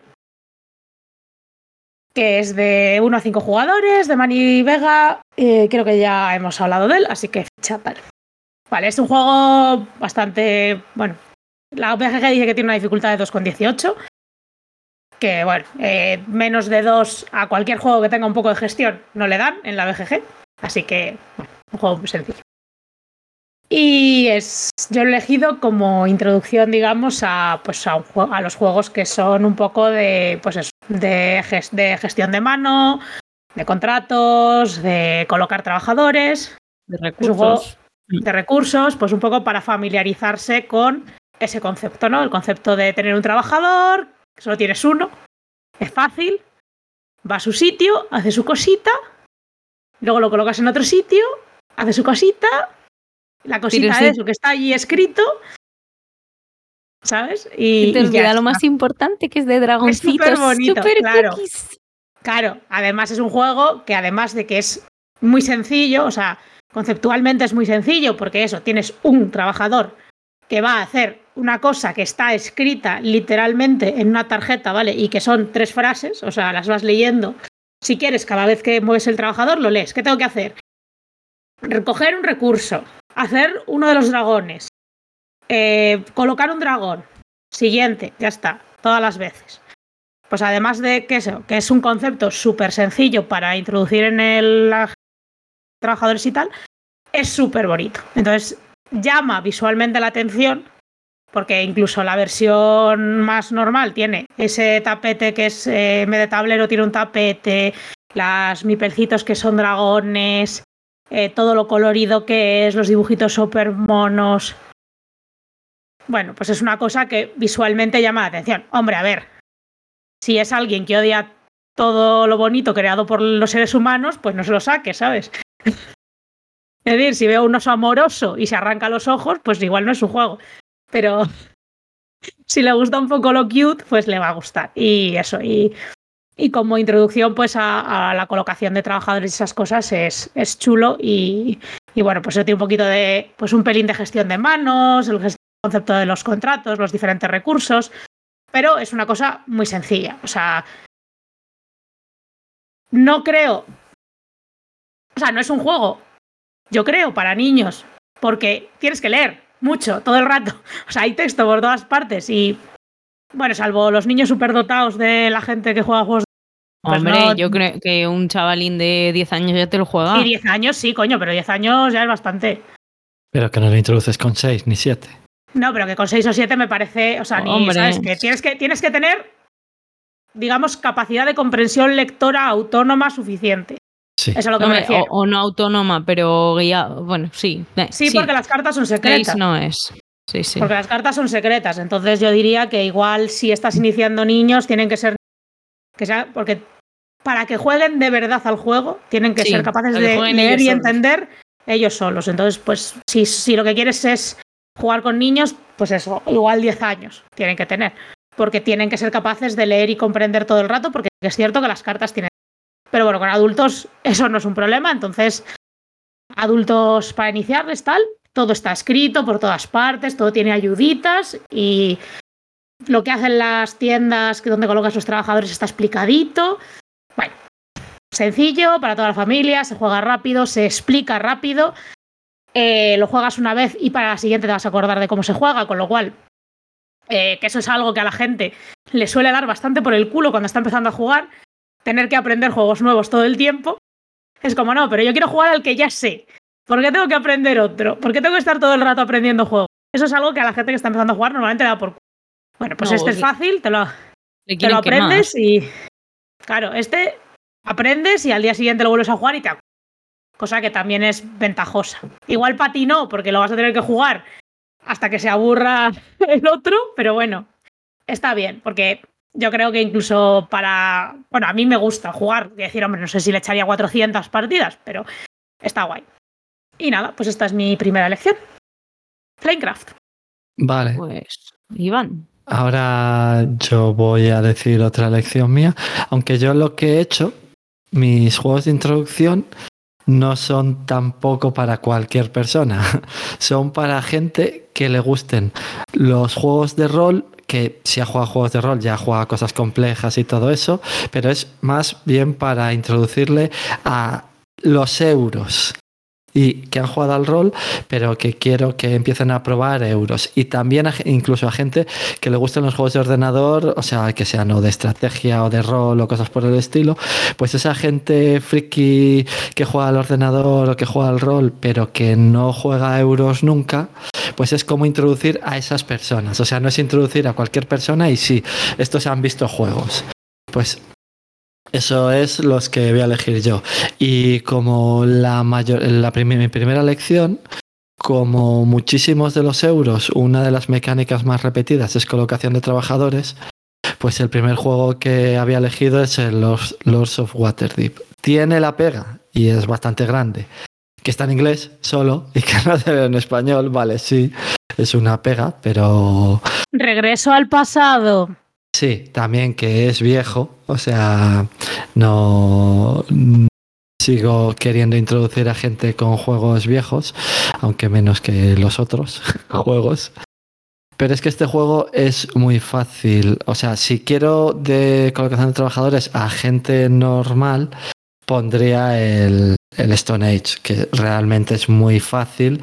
Además tiene dados y depende de la suerte, pero como solo quiero a gente que juega juegos de ordenador o que juega al rol, digo los of Waterdeep.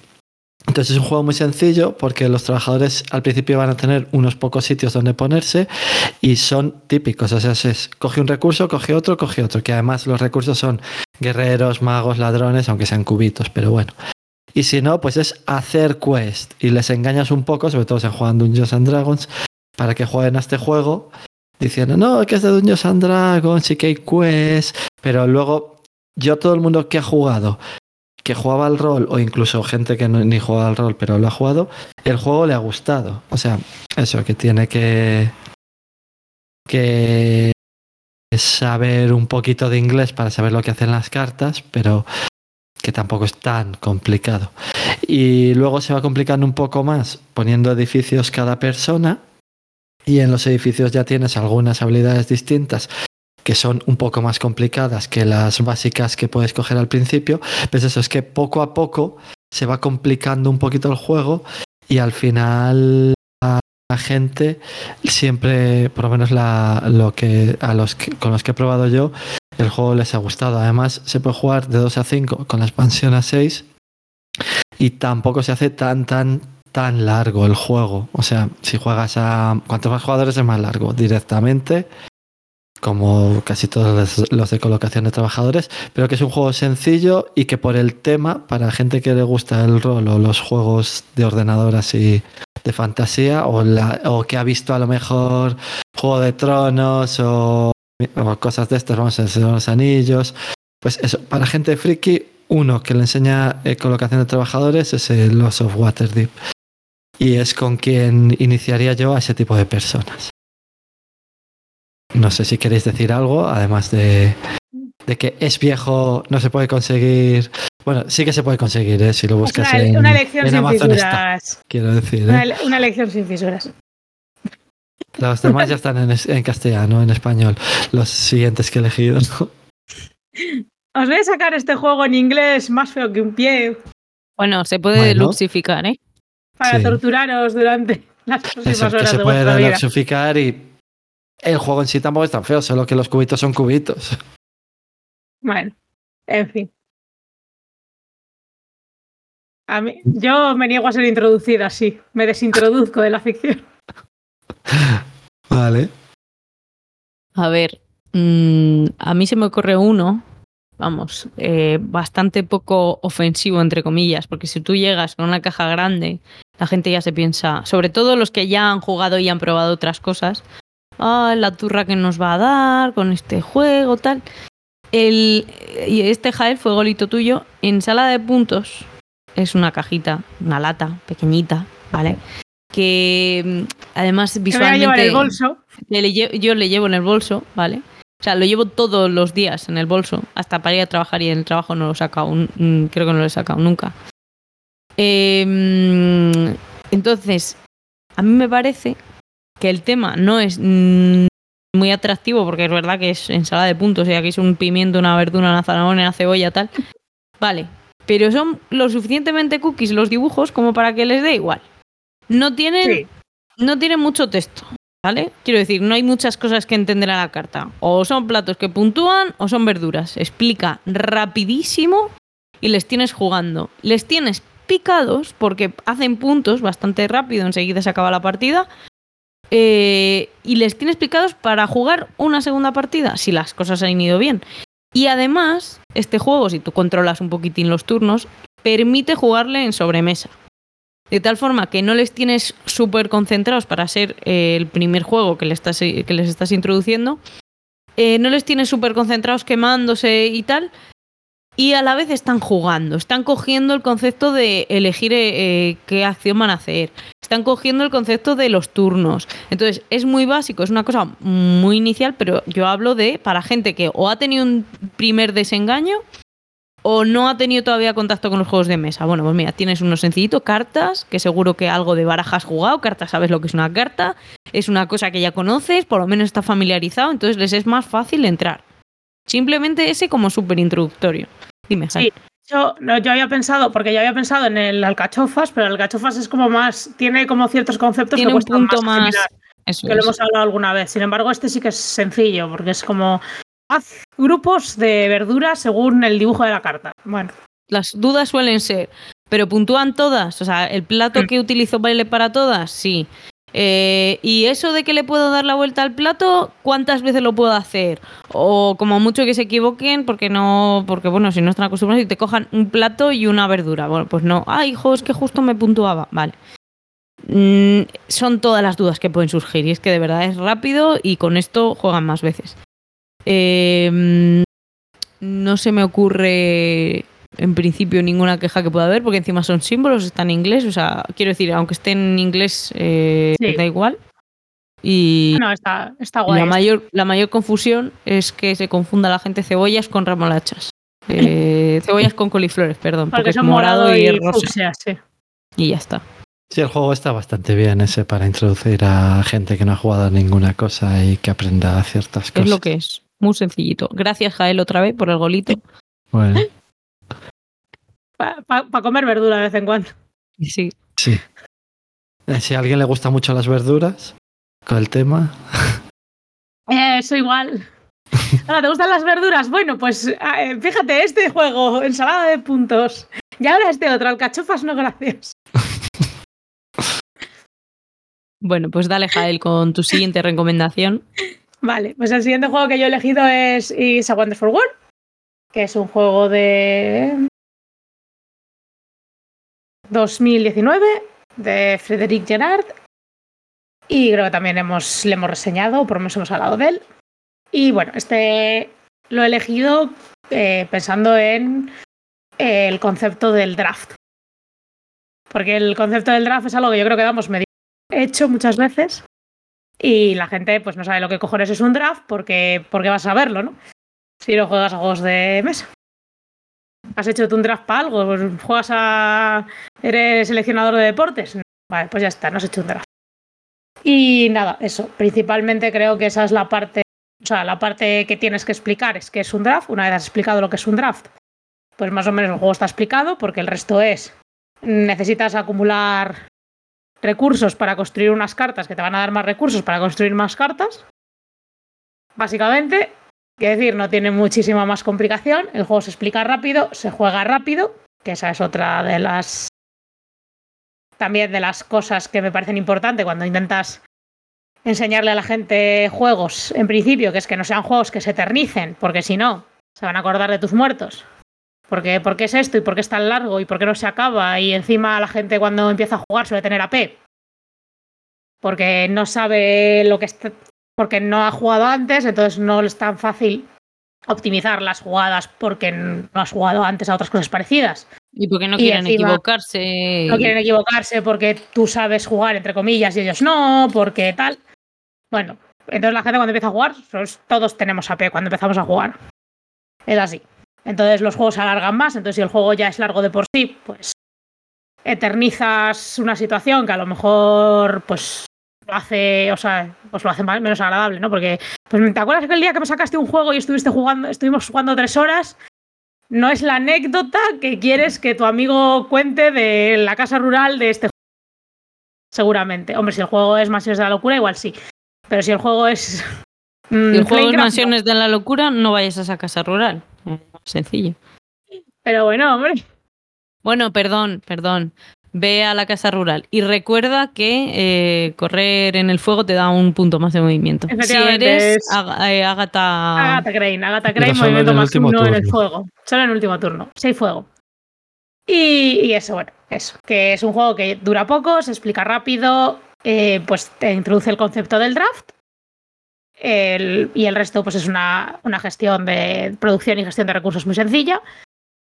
Y, bueno, como se juega en simultáneo, pues más o menos es dinámico y ya está. Cuatro rondas. O sea, también es un juego del que se van a acordar, de estos que, es fácil que quieras jugar otra rápido seguida o que quieras jugar otra al día siguiente. Y bueno, pues me parece que, que va a permitir abrir la puerta a otros muchos juegos que luego van a tener la mecánica de draft, aunque sea como un elemento básico, o sea, juegos más complicados que luego tengan. Y bueno, es un juego que a mí me gusta de por sí. Quiero decir que no, más allá de, iniciar a los demás, a mí me gusta jugar. Y, eso, entonces también pues eh, vas a ver cómo es eso, pues cre- crearte un, un motor y esas cosas, pero bueno, eso igual no lo ves de entrada, pero está ahí, está ahí la idea, está ahí creándose, ¿no? Eh, según vas jugando. No sé. A mí me parece que, que está, que puede molar. Sí, todos esos juegos de draft que están bastante bien para introducir a la gente. También hay otros, eso sin recursos, pero bueno, que más o menos cualquiera vale para, para, para em- iniciar a gente. Además, eso es lo que, el tema que más le guste. Yo, yo escogería a la persona. Es esto, que este es en general, ese está muy bien en, en general para todo el mundo. Y eso. Si tu amigo le gusta el sushi, pues le pones el sushi o le gusta no sé qué, pues le pones no sé cuál. Pero vamos, que, que el Seven Wonders es peor. Solo digo eso. Bueno, a mí, O sea, a mí Seven Wonders me gusta menos, claro. Y bueno, Quiero decir que no que es este es tan mejor fácil como, como dicen el Seven Wonders para introducir. Aunque muchos fueron introducidos por el Seven Wonders, no cogería el Seven Wonders, cogería otros de draft antes. Hombre, el Sushi Go, por ejemplo, sí que es un buen juego para la mecánica de draft. Sí, además, bueno. es un juego como más. como más party, como. Bueno, El Between Two Cities también, aunque lo de la puntuación final es muy lioso. Y que solo puntúe una persona y no las dos. Y... Entonces ese yo no le cogería, pero que es otro. Que el draft lo explica bien, pero no. Pero eso, que el, el este, It's a Wonderful World, está bien. Y eso. eso que pues, él, se me ocurren eso, pues el Sushi Go, el Draftosaurus, por ejemplo. El Draftosaurus sí que es como muy sencillito. Eh, tiene. que el draft no es de cartas, es de meeples de dinosaurio, pero no deja de ser un draft, igualmente. Y, y ese también está gracioso. Yo creo que ese también sirve bastante para entender la mecánica y, y tal. Bueno, eso también podría ser. Pero bueno, que a mí Wonders of World me gusta, me gusta el tema, me gusta el juego. Y es un poquito más allá que un Draftosaurus, claro. Vale, Eh. pues, ¿Qué más tienes? pues yo. Algo de este siglo. El siguiente juego que tengo es, bueno, si queréis digo la versión de este siglo, que es de 2020. O sea, es no, para vale. los que le guste el World of Warcraft. Está el Small World of Warcraft. Entonces, ese es de 2020, que, pero también vale el Small World normal. Es, es que es para empezar con el control de áreas, con un juego que es muy sencillo y que además no se les va a encallar a la gente porque, o sea, aunque pierdan o ganen o lo que sea, si cogen una raza y no la entienden muy bien, la quitan y cogen otra. O sea, que tiene esa regla para que luego van a perder si lo quitan en el momento que no deben, pero que, que pueden hacerlo. O sea, cogen y dicen, ah, pues pon- pongo todos mis bichos y ahora me convierto en otro y haces puntos como de otra forma. Y eso, que es un juego que para los que les guste esto, la fantasía o los juegos de rol, el World of Warcraft, pues tienen sus típicos eh, razas de enanos, guerreros, o sea, enanos, elfos, humanos, orcos, y después algunos otros poderes. Este sí que está en castellano y se puede conseguir fácilmente, y es un evergreen, como dicen ahora, de los que siempre se, se venden, tienen millones de expansiones, por si ya saben jugar con unos, pues puedes seguir jugando, tienen versiones, eso, que son modulares, con otros temas. Y, y no es muy largo el juego. Y eso que en una hora se puede jugar. O sea, y de dificultad tiene 2.35. El básico, el del World of Warcraft es un poquito más complicado. Y te enseña bastante bien lo que es gestión de áreas. O sea, gestión de áreas. Además, las reglas de puntuación se puntúa cada turno y es muy fácil porque es ganas, si pierdes, no, ya está. O sea, que no, no tienes que decir, pues esto se puntúa en estos turnos. No, es todo se puntúa todos los turnos y además o ganas o pierdes y ya está. Y la forma de ponerte en las regiones también es muy fácil. Que luego tienes su mini regla de cada una de las razas, pero que, que es un juego fácil en el que alguien que haya jugado de vez en cuando algún juego o que le guste la fantasía y esto, los juegos de rol o cosas por el estilo, lo va, le va a gustar, o sea, por el tema y, y que se puede conseguir fácilmente. Y es o sea, tanto este como el que dije antes, el Los of Waterdeep, son juegos que jugaría ahora mismo perfectamente, vamos, que son juegos antiguos, pero que ahora mismo son igual de válidos, no, no es un juego de estos de los de, pues es que este ahora se ha reimplementado mucho mejor y todo eso. O sea que sigue siendo sencillo, que algunos más complicados tienen más cosas, pero que siendo sencillo pues está bastante bien. Antes también hablé de la Archeo Society este, pero vamos, el Ethnos, que para esta gente que le gustan las razas de fantásticas y todo esto, pues también sería una buena elección para control de áreas. Pero bueno, que, que el que he escogido es este. Y es un poquito más moderno también. Pero bueno, que es que tampoco quiero extenderme mucho, mucho, mucho, porque eso es, que es un juego más o menos conocido y que las reglas son muy fáciles. O sea, te vas poniendo por el mapa desde un borde al principio, después desde donde estás, poniendo fichas, dependiendo si hay fichas, te cuesta más o menos. Y cuando te aburres o ya no tienes muchas fichas que poner con tu raza, cambias a otra. Y empiezas a puntuar con la 9 y con, la- eh, con los restos de la vieja. Y así vas jugando un un número determinado de rondas dependiendo del número de jugadores. Y se puntúa cada, cada ronda. Y quien más puntos tenga, pues gana la partida y ya está. Y eso le es sí que tiene puntos ocultos. Y, y les enseñas lo que es la puntuación oculta y algunas mini reglas y, y control de áreas. Y ya Este, está. si no me equivoco, Iván, cuando recuerdo hace dos años o tres años, no sé, antes de la pandemia, ¿vale? Que vino un chico que era nuevo en el mundo de los juegos de mesa o había jugado alguna cosa puntual, rollo hombres lobo y tal. Y recuerdo que le sacaste este, porque es la vez que le he jugado yo, vamos, no he jugado antes al Small World ni después de, de aquel día. Eh, no porque no me gustara, sino porque le veo pues demasiado sencillote y bueno, a mí no, no es mi rollo. Pero sí que recuerdo que le elegiste precisamente porque vamos, le trajiste aposta por este, por este chaval que venía de nuevo. Si pasamos toda la tarde jugando a juegos de iniciación precisamente para, para que supiera un poco de a lo, a lo que se estaba apuntando. Spoiler. No volvió. Pero- Vaya, salió mal. De todas pero maneras, fue era cosa en suya. otro local. Era en otro local, el acceso era como más complicado. y cosas. Eso no quedábamos todas las semanas porque el local donde jugábamos no lo podíamos tener siempre, íbamos no era mucha culpa menos del gente y todo eso. No, no fue por el Smart World, pero No. bueno, quería contar la anécdota.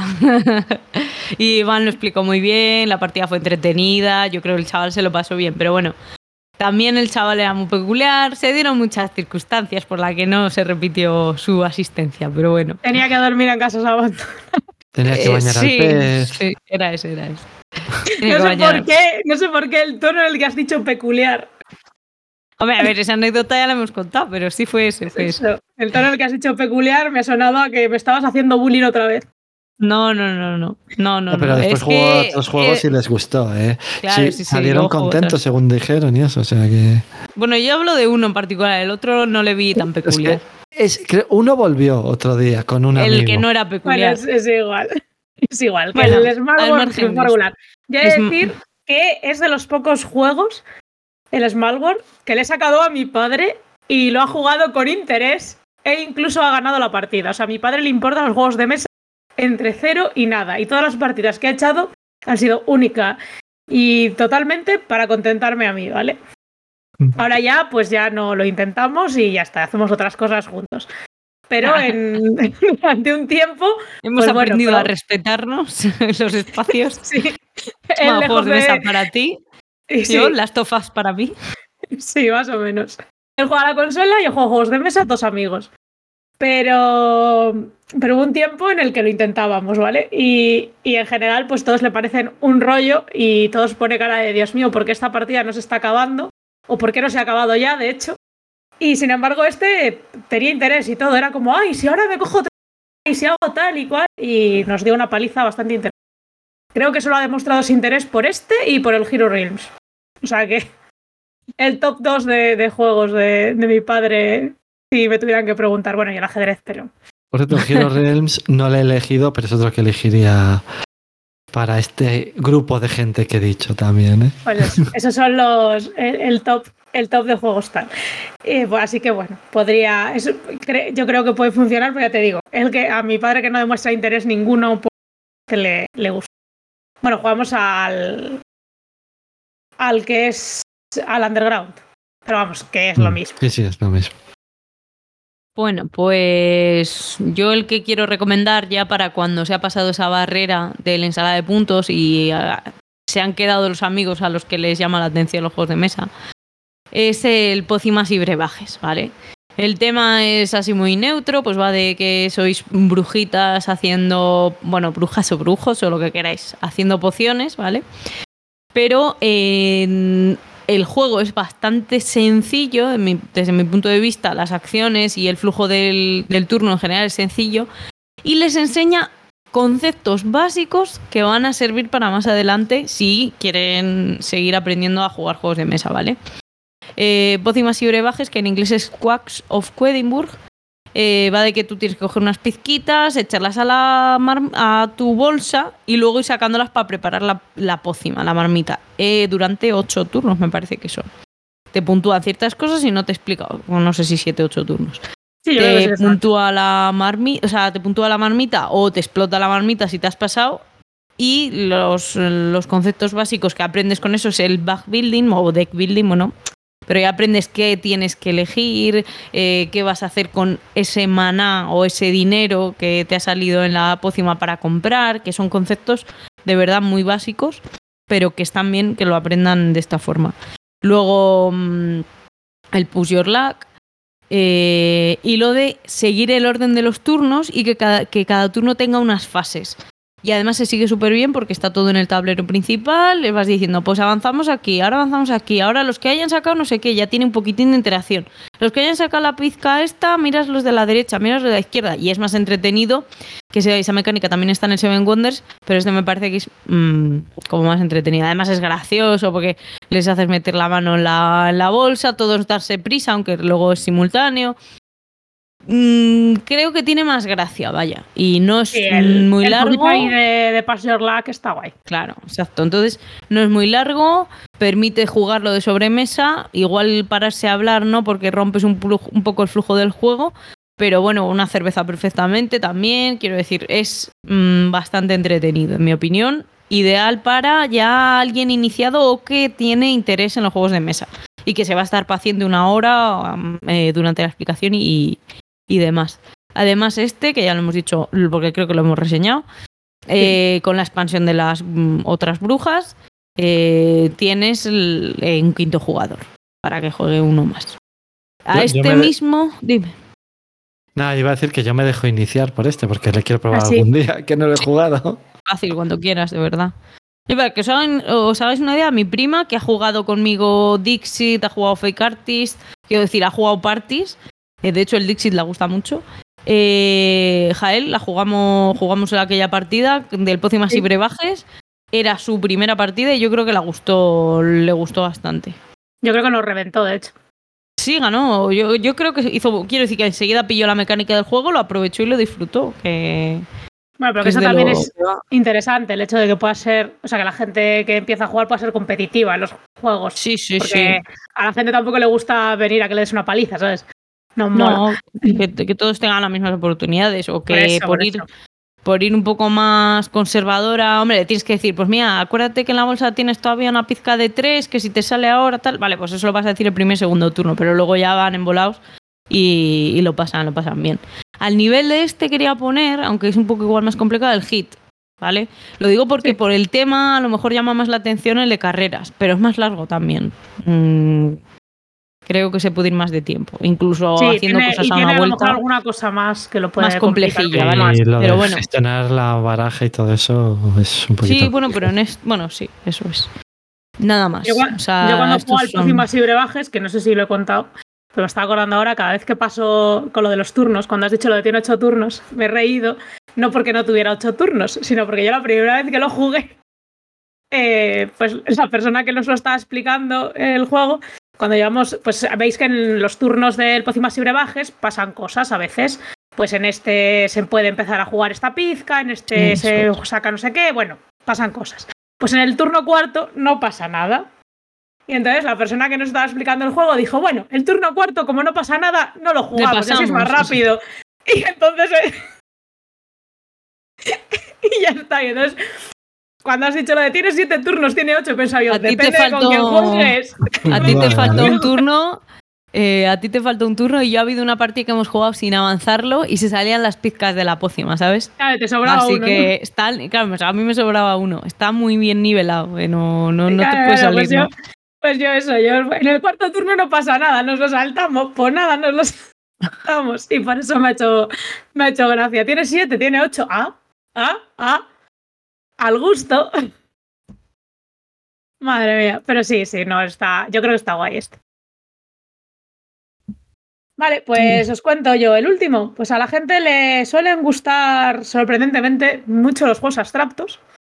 Que a mí es una cosa que me sorprende y es- lo digo en serio, me sorprende porque a la gente que no juega juegos de mesa, yo pensaría que le van a gustar más los juegos como con más tema o con más cosas. Sin embargo, los juegos abstractos suelen triunfar bastante. El azul, todas estas movidas.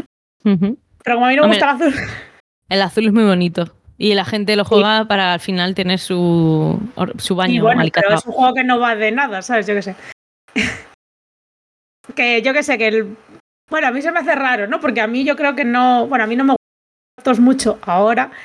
Y, y cuando empecé a jugar, yo creo que no me hubiera. A mí me tocar Sugus en un cartón. Espera, dame un segundo, Jael. Que dices que el azul, que a ti. Que yo creo que no. Que, que a mí no me hubiera llamado mucho la atención. Que me hubierais dicho, este, bueno, este juego de colocar Sugus en un cartón. Y hubiera dicho, pues. Bueno, vale. Pero no sé, como que sí que tienen.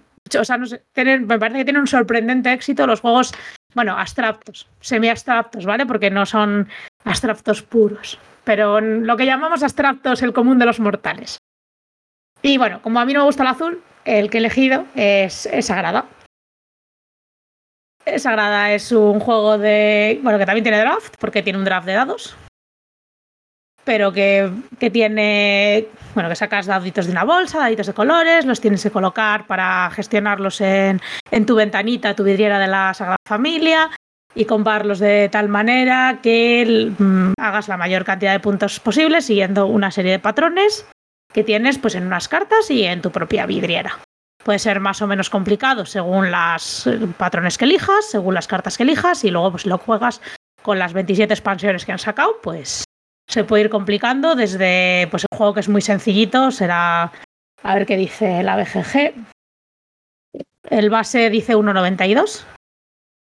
Pues luego si le vas añadiendo cosas, pues bueno, se puede ir haciendo más complicado. Pero bueno, el juego base es una cosa muy muy sencilla que se explica bastante rápido. Eh, se juega en 40 minutos Y, y queda muy bonito. Es un juego muy vistoso. Es un juego muy vistoso porque tiene, pues eso, los daditos de colores, que son como cristalitos translúcidos, que hacen, pues eso, la forma de la cristalera y hacen también muy buena, ¿no? Que es lo que le pasa un poco al azul, pero ahora me hace más gracia este. Pero el concepto es un poco el mismo. Quiero decir, yo recomiendo este porque me gusta más, pero perfectamente valdría, pues eso, ese otro o, o incluso yo que sé, un Cascadia, ¿sabes? Que Ahí, sorprende ahí, que ahí. no haya Que no- salido aquí no le, a la lo que palestra. decir, que no le he Pero bueno. puesto, pero ahora quiero, has comentado tú un abstracto, dos cosas que quería haber puesto el Cascadia y creo que los abstractos, eh, a los abstractos bah, entran mejor porque viene la gente a lo mejor de jugar al ajedrez y como es un abstracto puro, pues oye, como que pillan mejor las mecánicas repetitivas de, de hacer todos los turnos y tal. Ya está, solo ese, ese Pues breve eso, inciso. que, que yo recomiendo el Sagrada, pero eso, que un azul o eso, un, o un Cascadia o un juego de ese tipo, eh, pues bueno, son, yo creo que sería más o menos de pues, un poco el mismo rollo de, de juego de iniciación. Al final, pues es juegos un poco abstractos, eh, patrones que se explican rápido, que se juegan rápido, que tienen una foto vistosa al final y que dan como gustito y pues jugarlos, tocarlos, verlos y, tal. Y, y también, pues eso, te van. Los vas jugando y vas quedándote con conceptos, ¿no? En este, pues eso, tienes el draft de los dados, eh, tienes un poco el puzzle, en este también hay. Hay unas, pues eso, hay una especie de puntuación, o sea, de cartas que tienes que hacer de puntuación finales que van cambiando, que compartes con los demás, pero a la vez tú tienes tus propios tus propios retos que hacen que tu tablero no pueda ser el mismo que el de los otros, bueno, esas cosas. Entonces vas aprendiendo, vas metiendo ciertos conceptos poco a poco que, que te sirven para otros juegos y a la vez eh, pues, pues es un juego muy sencillo de entrada. Y ya está, eso. Este como representante de otros tantos me vale. Yo al Sagrada solo he jugado en la aplicación, no lo he en físico, que sí que me gusta. El que sí que he jugado y además he iniciado a gente es el azul. Y sí que le gusta a la mayoría de gente que, bueno, a todos yo creo, que he con ellos y que tampoco habían jugado muchos juegos y de repente les ha sacado el azul y el azul les ha gustado. O sea, eso, he llegado hasta regalar un azul porque decía, esto te va a gustar. Lo regalé, lo probamos porque cuando regalo un juego intento jugarlo en el momento en el que se lo doy, si es una especie de quedar o algo por el estilo. Y, y les gustó siempre a, a todos los que lo he probado como iniciación, que supongo que con el Sagrada pasará lo mismo. Lo que pasa es que no lo he jugado, por eso no hablo del Sagrada. Es muy Y- parecido, ¿eh? Sí, vamos, que lo he jugado eso. Sí, solo en la es el mismo tipo de, de juego. Es verdad que se hacen un poquito de lío con, por ejemplo, el Sagrada tiene una regla y es que no puedes colocar dos números eh, en ortogonal que sean iguales ni dos colores iguales, ¿no? Me parece Yo que creo que lo del color regla. es más fácil porque es más visual, pero lo del número es más complicado a veces de acordarte. Claro. Eh, pero ya te digo que, que es normal que es una primera partida, que va a haber esos errores que se rectifican fácil. O sea, es- yo creo que es amable el juego precisamente. Y muy bonito al final, efectivamente. Y luego el tema, que es, es la Sagrada Familia. O sea, es que seguro que o han ido a verla o quieren verla o desde luego lo que Sí. saben es lo que es. Entonces es un tema bastante potente para decir, no, es que es, eh, es de la Sagrada Familia de Barcelona, tal, ¿sabes? Ya con bueno. eso mucha gente, bueno, a mucha gente le tiene jugándolo, ¿vale? Porque el Sí. arte es arte. Es un es- cuadrado de colores, ¿eh? que vale, que es una vidriera Bueno, y pero- eso. Es sé, bonito, pero- hombre, Pero no son los dados. y ahí, yo qué sé, sí. A Luego mí, queda bueno, una a foto mí, de bonita. hecho, a mí sí que me llama, po- o sea, a mí me llamó de entrada por eso, vaya, porque, ah, mira, es el tal. Yo, y yo luego, diría pues, que lo hace- tengo también, sí. Pues nada, hace a jugar al, y... al Barcelona cuando salga. No, el Barcelona tiene buena pinta, pero no creo que sea Ya, muy de iniciación. Sí. Pero bueno, eso, que, que al final eso. Pero vamos, que el, pues eso, no sé, que el azul, se, vamos, eh, Bea también lo ha jugado mucho el azul, ¿no? Y El azul, Y hasta que salió el Cascadia, era el que jugaba con mi madre y me reventaba. O sea que. Por eso, por eso, que al final es el mismo, o sea, es, es ese tipo de juegos yo creo que funcionan, que funcionan bien y, y eso, y meten, y dan como gusanillo y, y tal. Bueno, ¿qué más tenéis para mí? Iván. Eh, pues yo, este es un poquito menos de tipo rol o algo por el estilo, pero es que quería uno que introdujera los roles ocultos y que no fuesen los típicos de ahora, que son un poco distintos. Pues el más básico que he encontrado, que tiene los roles ocultos puros y que no tienes nada más que hacer, es el de la resistencia. También está el Avalon. El Avalon ya tiene unas poquitas más de Y hay votaciones reglas, en el es Avalon. la resi- sí, es, es que es el, el mismo juego. Lo único que hay. eh, tienen habilidades cada uno de los personajes, pero es el mismo juego. Los dos son la resistencia. Uno es la Ah, o sea, en resistencia, el. otro es la la- resistencia a balón. En la resistencia normal no hay Merlín, o sea, no hay la No, figura de. No, no hay Merlin. Eh, la versión que venden en España tiene una especie de expansión en el que hay cartas que puedes dar, pero vamos, que ah, me refiero al juego base base, en el que formas un grupo con dos grupos, uno tiene que, y que tienen que ir a hacer misiones, votan si es a favor o en contra de lo que sale en la misión, y si es- les gusta a quién has elegido para que vayan, y después se ve si sale la misión o no. Cuando salen tres misiones o a favor o en contra, gana ese grupo, ya está. Pero en medio de eso se empieza a hablar de, oh, ¿por qué ha fallado esto? Ha sido tú y has, has fallado. En la misión anterior también fuiste tú y también falló. Y cosas de esas, vamos, de los roles ocultos. Pues que es uno básico de roles ocultos que no tiene nada, nada más. Y que además no depende tanto de la suerte. O sea, porque sí que es un poquito más fácil a lo mejor, pero no lo he escogido. El Time Bomb, lo que pasa- porque el Time Bomb si juegas una o dos partidas en las que las primeras cartas es corto esta carta, explota. A mí el juego. o sea, este por lo menos juegas la partida entera seguro y les introduces un poquito más en lo que son los roles ocultos y tiene más en la importancia parte del los roles debate y todo eso. Sí, se debate más y todo esto. O sea, es para empezar a enseñar a gente lo que son los roles ocultos. Después, que sí, que hay juegos más modernos. El Secret, Hilder o Voldemort o la versión que quiera sacar. El Feed de Kraken, que tiene unas cuantas cosas más. Eh, ahora está todo el mundo jugando al Blood of the, on the Clock Tower. Pero que si quiero introducir. Hostia, si le salgas a alguien el brazo de Contour a alguien para introducirle, sí, sí, igual por le eso. sacas A la cabeza. directamente. quiero introducir Lo lo que son roles ocultos básicos. El hombre lobo una noche, ese es el mejor juego para este. Y introducir. después yo de creo. jugar a este juego, les jugaría un Nemesis. O sea, ahora, que no es roles ocultos, roles ocultos. Digo a gente que juega al rol. Espera, espera. A ver. O sea, es Y gente que ha jugado al rol. Después de porque la Y tras, resistencia. este, y tras este giro de los a gente que ha acontecimientos. jugado al rol. Hostia, hostia, Esto bueno, venía con gente que ha jugado al rol, ¿eh?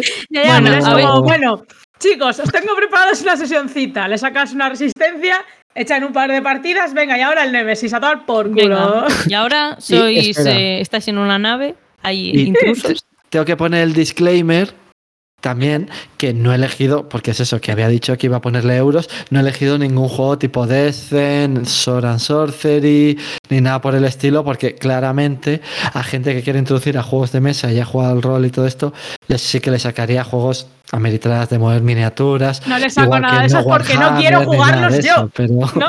pero Dilo, que dilo. sí que les jugaría juegos de esos, pero que no, para introducir es que juego a cualquier juego y es que es cierto. O sea, me dicen, quiero jugar a este juego y hasta lo enseño, me miro las reglas. O sea, he dirigido varias campañas del Descent, la primera edición, expansiones de la primera edición, la segunda edición, el, el de Star Wars, el... Uy, ¿cómo se llama Star Wars? El, el que es como el Descent de Star Wars. Imperial. Eh, pues eso sí. No, Eso, se llama y- eh, Imperial Assault. Por eso, que juego cualquier juego de estos si hace falta y hasta lo dirijo como se tenga que llamar, señor oscuro o lo que quieran. Vamos, Pero no sé si la- roles no ocultos- sé Oye, es si la verdad, re- sí, señor oscuro. Oh. No sé si la resistencia les va a llevar mucho hacia los euros, ¿eh? También os- No, pero esto, me refiero de roles ocultos, ¿eh? Que, que cogería la resistencia como básico, antes que el Time Bomb y antes que cualquier otro de los que son más nuevos y todo eso. O sea, si quiero enseñarles lo que son roles ocultos, jugaría la resistencia. Y se puede conseguir, y es que además mis juegos, por ser viejos, son muy baratos. Ya vale, no serán bonitos o todo lo que quieras, pero buscas en Amazon y te valen muy poco dinero. O sea, Bueno, ya no te digo que tienes que ir a- a tiendas especializadas es mola. Por eso que. Eso, el Avalon Pues es un poquito más complicado, pero tampoco mucho más ¿eh? que la resistencia. Yo de en orden tal cual lo estabas diciendo, mira, la resistencia.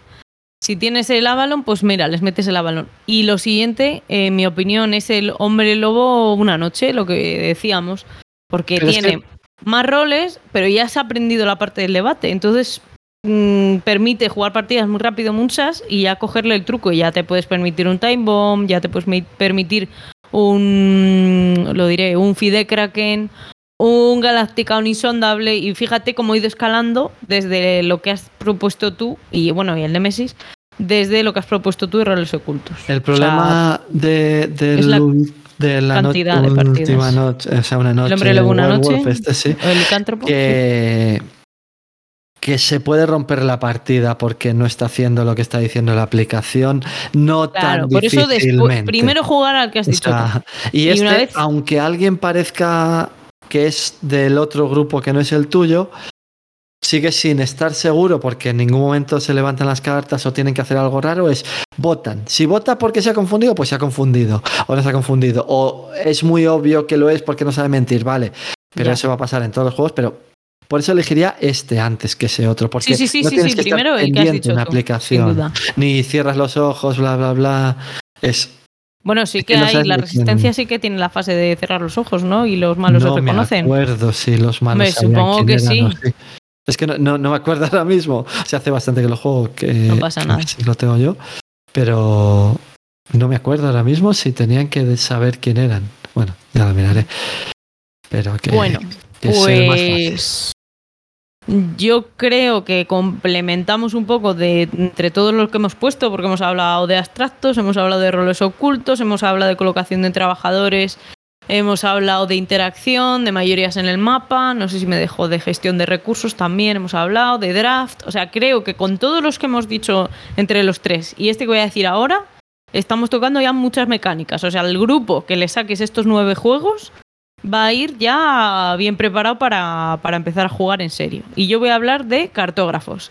O en general de cualquier eh, roll and write. Pero este yo creo que es mm, bastante más visual, más bonito y el tema, pues bueno, es medieval si les llama la atención. Y no se atora, es bastante ágil, yo creo que en 20-25 minutos lo tienes. Y, y lo de dibujar y eso está, está bastante gracioso. Eh, cartógrafos, que es del mismo universo que, que Roleplayer. Eh, simplemente hay cuatro rondas, bueno, eh, cuatro estaciones.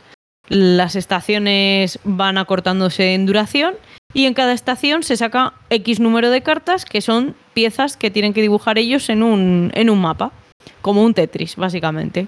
¿Qué pasa? Que en cada una de las estaciones va a puntuar diferentes cositas. Que los bosques estén adyacentes a ríos, que las montañas estén todas eh, cubiertas. Entonces, son mecánicas de roles de perdón, de roll and write que se van a repetir en más juegos, pero ya les hace tener que planificar, ¿vale? O sea, mm, ya les tiene les añades esa mecánica o esa forma de jugar que es pensar a futuro.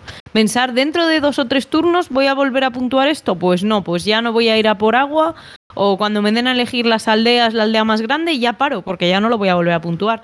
Entonces, eh, les enseña, yo creo, eso, la planificación y que se va cortando el juego y que cada cosa va puntuando cada turno, que no se puntúa todo al final y demás.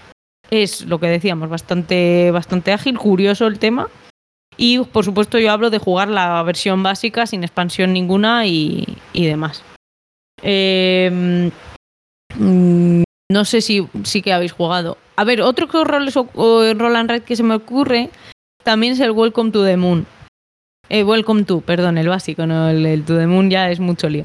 Eh, el Welcome to. Ese le veo quizá demasiado largo. Porque yo lo he jugado con gente más mm, mm, plebeya o más magel. Y les veía que, pues eso, momento de la siesta te juega un juego de 20 minutos, pero no te juega uno de 45. Y aunque pueda ser un bingo, que eso es, la que tiene, eso es lo que tiene de ventaja el roll and write, mm, les ves que dicen, bueno, yo ya lo he colocado, tienes que esperar a fulanito, tal.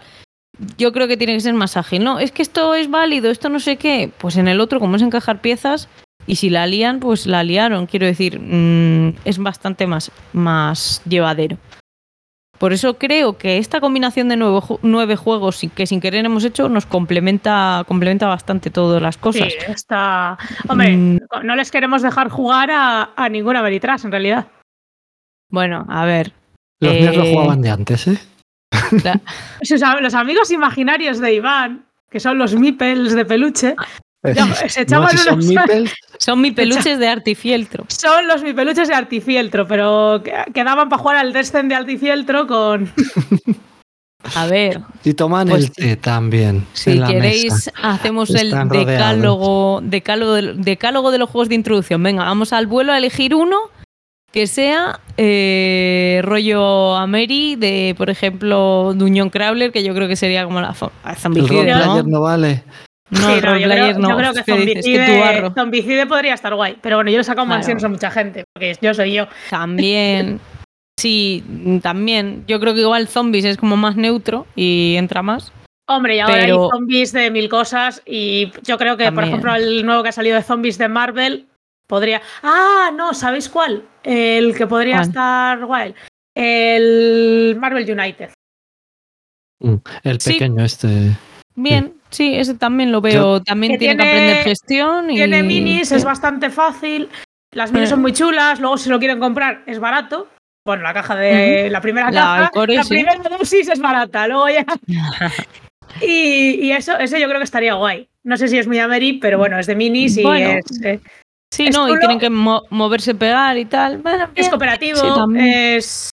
Y ese, ese está guay de Madre precio. mía. Y El Ese- ese me pequeñas grandes mazmorras también Ah, está curioso mm, como introducción. ¿cuál? Sí. Digo, para el pequeñas grandes mazmorras.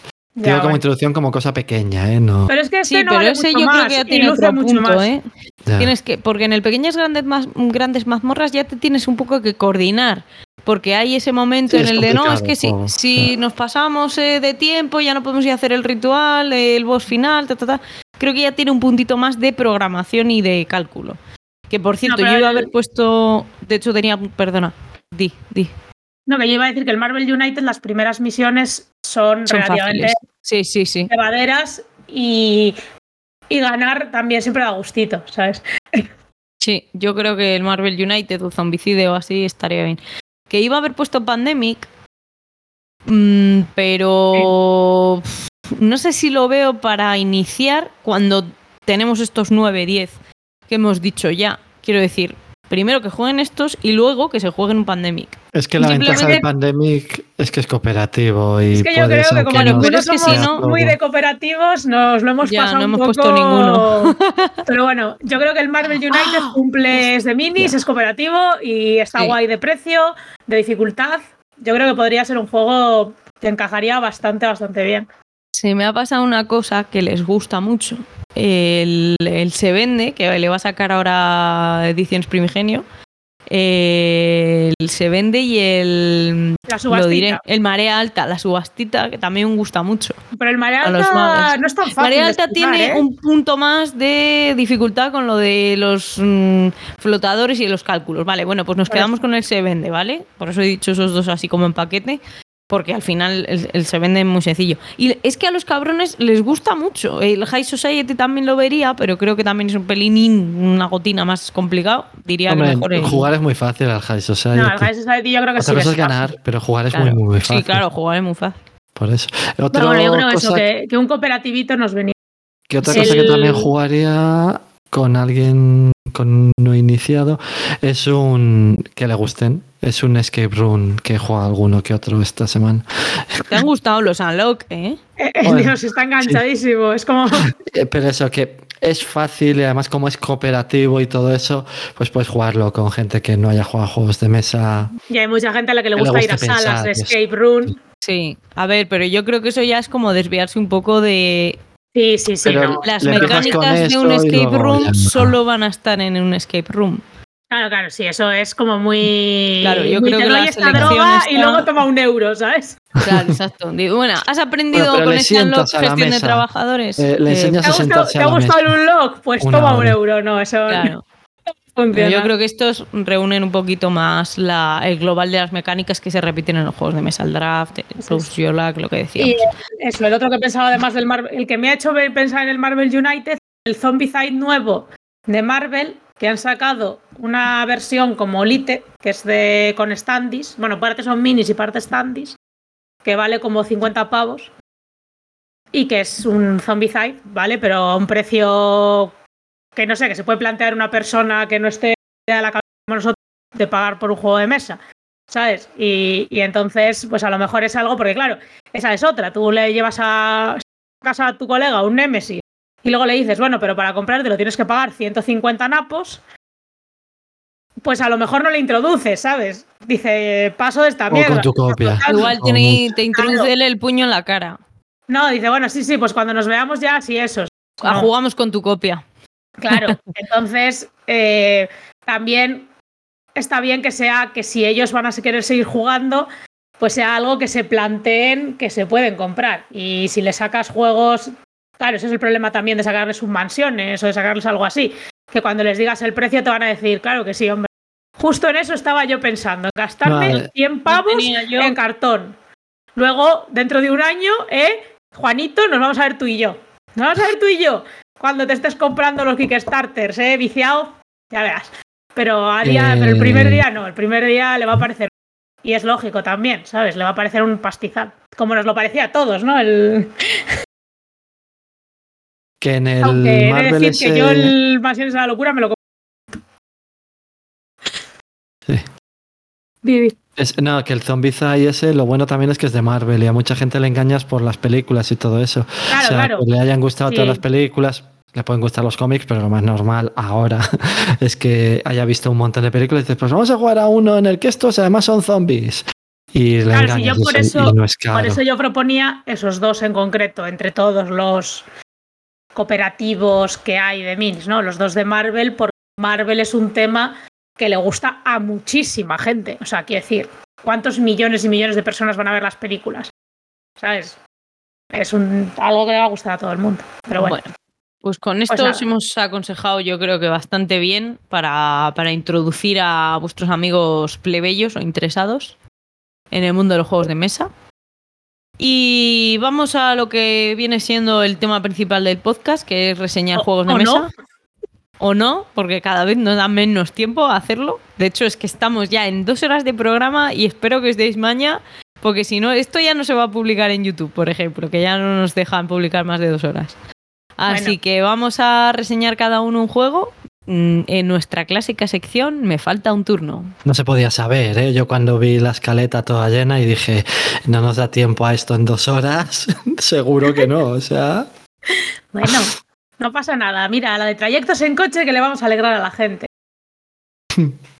o algo. O trabajos nocturnos, o... Ya, pero ahora la ¿Eh? gente está de vacaciones. Ya el, el trayecto al coche, digo, el trayecto al trabajo menos. Lo, escuchan, pues eso, Pero mientras van de vacaciones. No caducan. Si están. Cuando vuelvan a trabajar en septiembre o, o la gente no tiene tantas vacaciones dentro no de tantas dos vacaciones, semanas ¿eh? o de un mes, pues. Dijo, dijo Iván, Él sí, dice, la Iván gente no tiene tantas los- vacaciones, hijo de puta.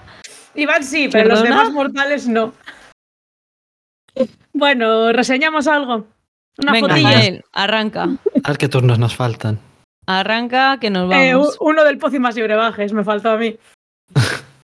bueno, a ver, pues yo he elegido eh, uno, uno de los candidatos a Spiel des Jahres de este año 2022, 33.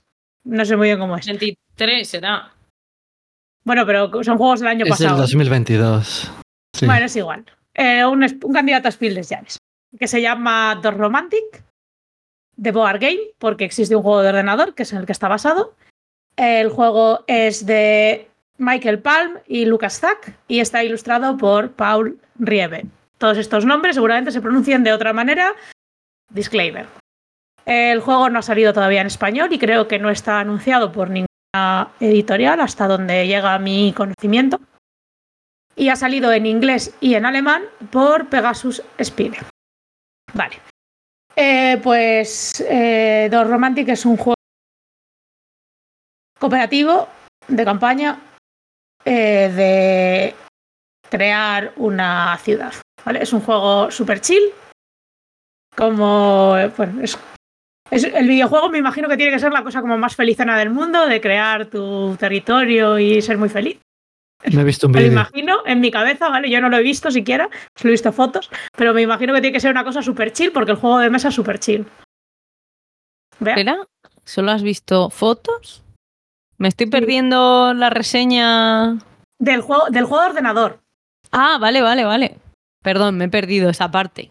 No, no, no. He con una fotos. foto. Sí, sí, sí, sí.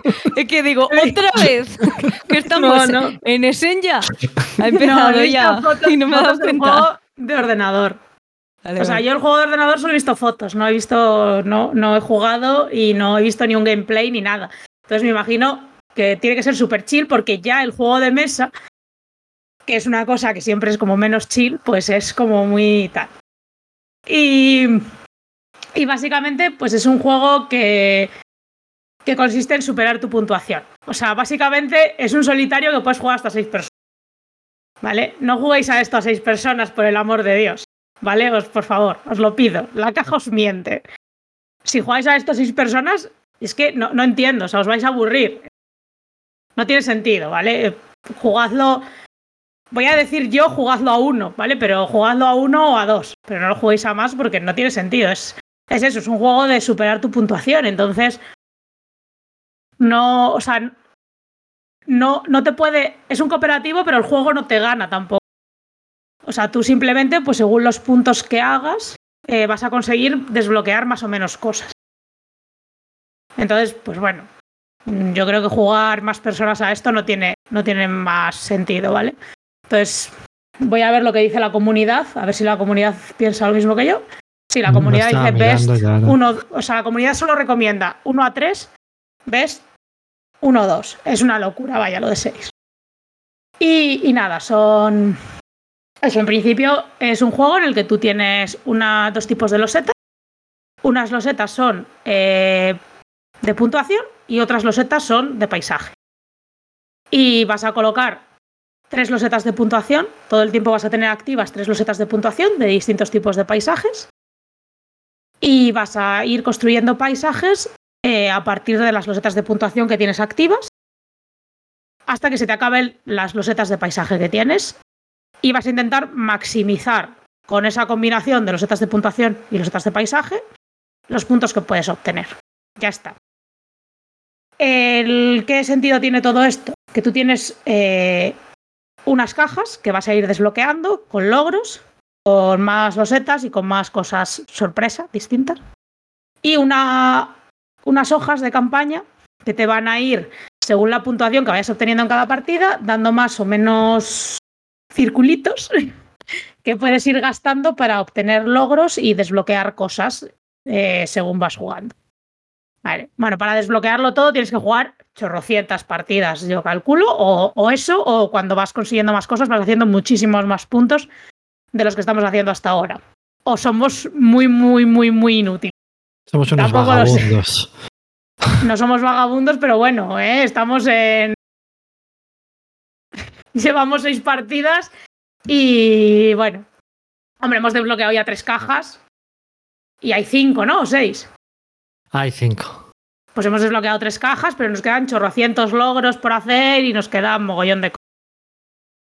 Y, y nada, eso. A ver. Quiero decir, ¿es un reto intelectual el juego? No.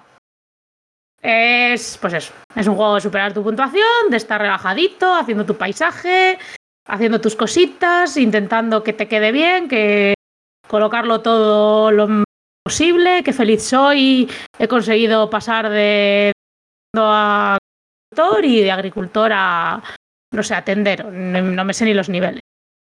Pero, pero bueno, está, está gracioso. No sé cuántas partidas va a aguantar, quiero decir, no sé si, no creo que para tachar todas las toda la hoja y conseguir todos los logros. Pero bueno, llevamos seis, que es más de lo que pueden decir muchos juegos. Así que. Eso. Pues yo lo he jugado también, este juego, y hasta he pensado comprarme el juego de ordenador, nada más jugar el de mesa. Por eso estuve mirando eso y vi una partida del juego de ordenador que sale como abajo a la derecha, la loseta que va a salir, le empiezas a girar y pones dónde está y todo eso. Vamos, que se juega. Es, el juego es muy parecido, lo único que tiene más logros y más cosas porque es más fácil hacerlo en un ordenador. O sea, tener más variedad. No tienes que hacer 80.000 losetas distintas físicamente, vamos. Y eso que es muy sencillo, yo lo recomendaría a uno a dos personas. A uno a lo mejor te aburres, pero eso es porque no me gustan a mí los solitarios. Pero que, que eso, que a dos sí que dices, ah, pues pongo este aquí, ah, no, pues ponlo allí, o sea, hablas un poquito. Y eso sí que debates un poco de cómo, dónde vas a poner la loseta. Y, al principio digo, va, esto tampoco puede ser tan complicado. Y, y luego ves, dices, pues he hecho menos de 100 puntos, que es vagabundo. y dices, solo quito un circulito. Y eso, pero después, como te van desbloqueando cosas, consigues losetas que te dan más puntos y además de que sabes mejor cómo organizar las cosas para hacer más puntuación y al final consigues más puntos y co- consigues más bolitas, que consigues más logros, que luego consigues más puntos y eso. Entonces, el juego es está bien, o sea, juegas así un par de partidas en hora y media, algo así, en lo que lo, mon- lo sacas, juegas dos partidas y lo desmontas, hora y media, algo así. O sea que, que está bastante bien. Yo espero, como está nominado al juego del año este, al Spiel des Jahres, si lo gana, que es posible, vamos, también puede ganar los otros, pero bueno, alguien en España lo saca, porque no creo que dejen de sacar un juego de juego del año, incluso los nominados suelen sacar todos, o sea que a lo mejor el año que viene o este año a finales lo saca alguien, aunque todavía no lo ha dicho. Y eso, que lo difícil es conseguirlo ahora, pero, pero el juego está bien. Sí, el problema es que encima incluso la versión en inglés está difícil de, de conseguir. No sé, no sé por qué se esconde, pero bueno. Hombre, yo creo que lo sacarán porque es de. Supongo que Pegasus Spiel, yo creo que lo sacan casi todo, ¿no? Hmm. Bueno, veremos. Es independiente el idioma, quitando los logros. Bueno, los logros no. Tienes que saber lo que te está diciendo en inglés. Sí, bueno, es independiente del idioma, salvo donde hay texto. Refiero, pero que el juego básico, como se juega con las misiones que vienen al principio, no tiene nada, o sea, no tiene nada de texto, quiero decir. Lo que pasa es que sí, Claro, que luego los logros y lo que viene en las cajas tienes que saber lo que te están diciendo, sí. Pero bueno, que yo sí que creo que lo sacarán porque. Porque, bueno. O sea, vamos, algo que ha estado nominado a Spiel des Jahres es raro que no lo saquen, pero bueno, veremos. Bueno, Va- pues Iván, dale Vale. con tu reseña. Pues otro juego de hace poco que ha salido, bueno, en otros países salió en el 22, pero en España ha salido el mes pasado, o sea, o, o este mes. Este mes, que estamos en junio todavía, Sí, este mes. pues eso que ha salido este junio es The Guild of Merchant Explorers, que es un juego muy beige del color, o sea, no es feo y luego no muy feo, pero es que la paleta es muy tipo euro simple, así, tonos marrones, blancos, amarillos. Te voy a añadir una cosa, Iván. Este Sí. puede ser que ya le comentaras brevemente en el programa anterior. Pero comenté. Le no comentaste. mucho. Dijiste eso mismo de que era beige. Y Sí, sí. desde el programa anterior a este, yo le he jugado.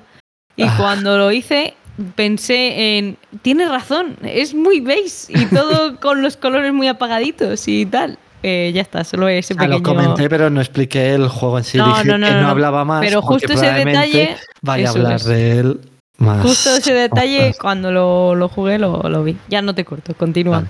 Pues es un juego de 1 a 4 jugadores. Según la BGG lo recomiendan a 2, pero yo creo que pueden jugar a 3 igual que a 2 y a 4 pues también. O sea, y incluso puedes jugar solitario, que tiene un modo solitario.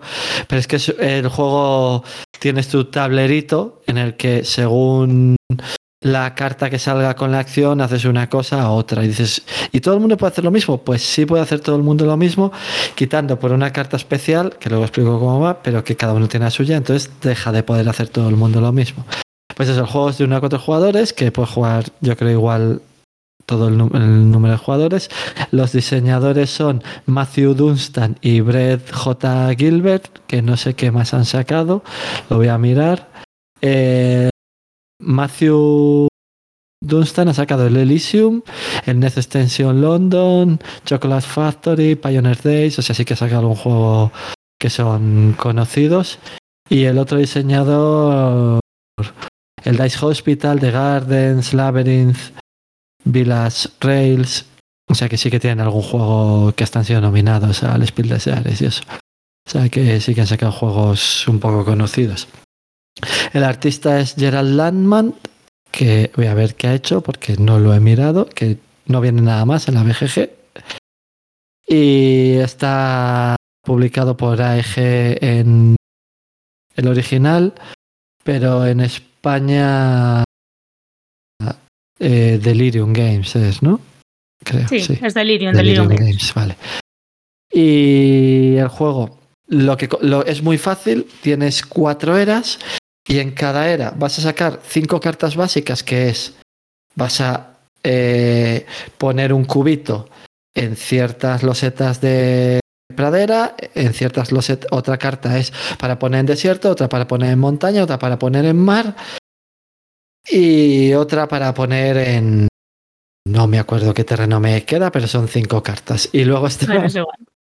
Luego está una carta especial que te va a salir, que es que te- cuando te sale el 1 en números romanos, pues coges una carta, coges dos cartas especiales y eliges una. Y que esto, cada persona va a tener una carta distinta. Y esta carta te va a dar una habilidad más potente que solo vas a tener tú. Y vas poniendo cubitos en esos sitios. Después, cuando rellenas una zona entera de junta de pradera, por ejemplo, pues pones una casa y a partir de la era segunda puedes salir o del sitio inicial o de la pradera. Y luego hay varios mapas que puedes elegir porque hay cuatro mapas.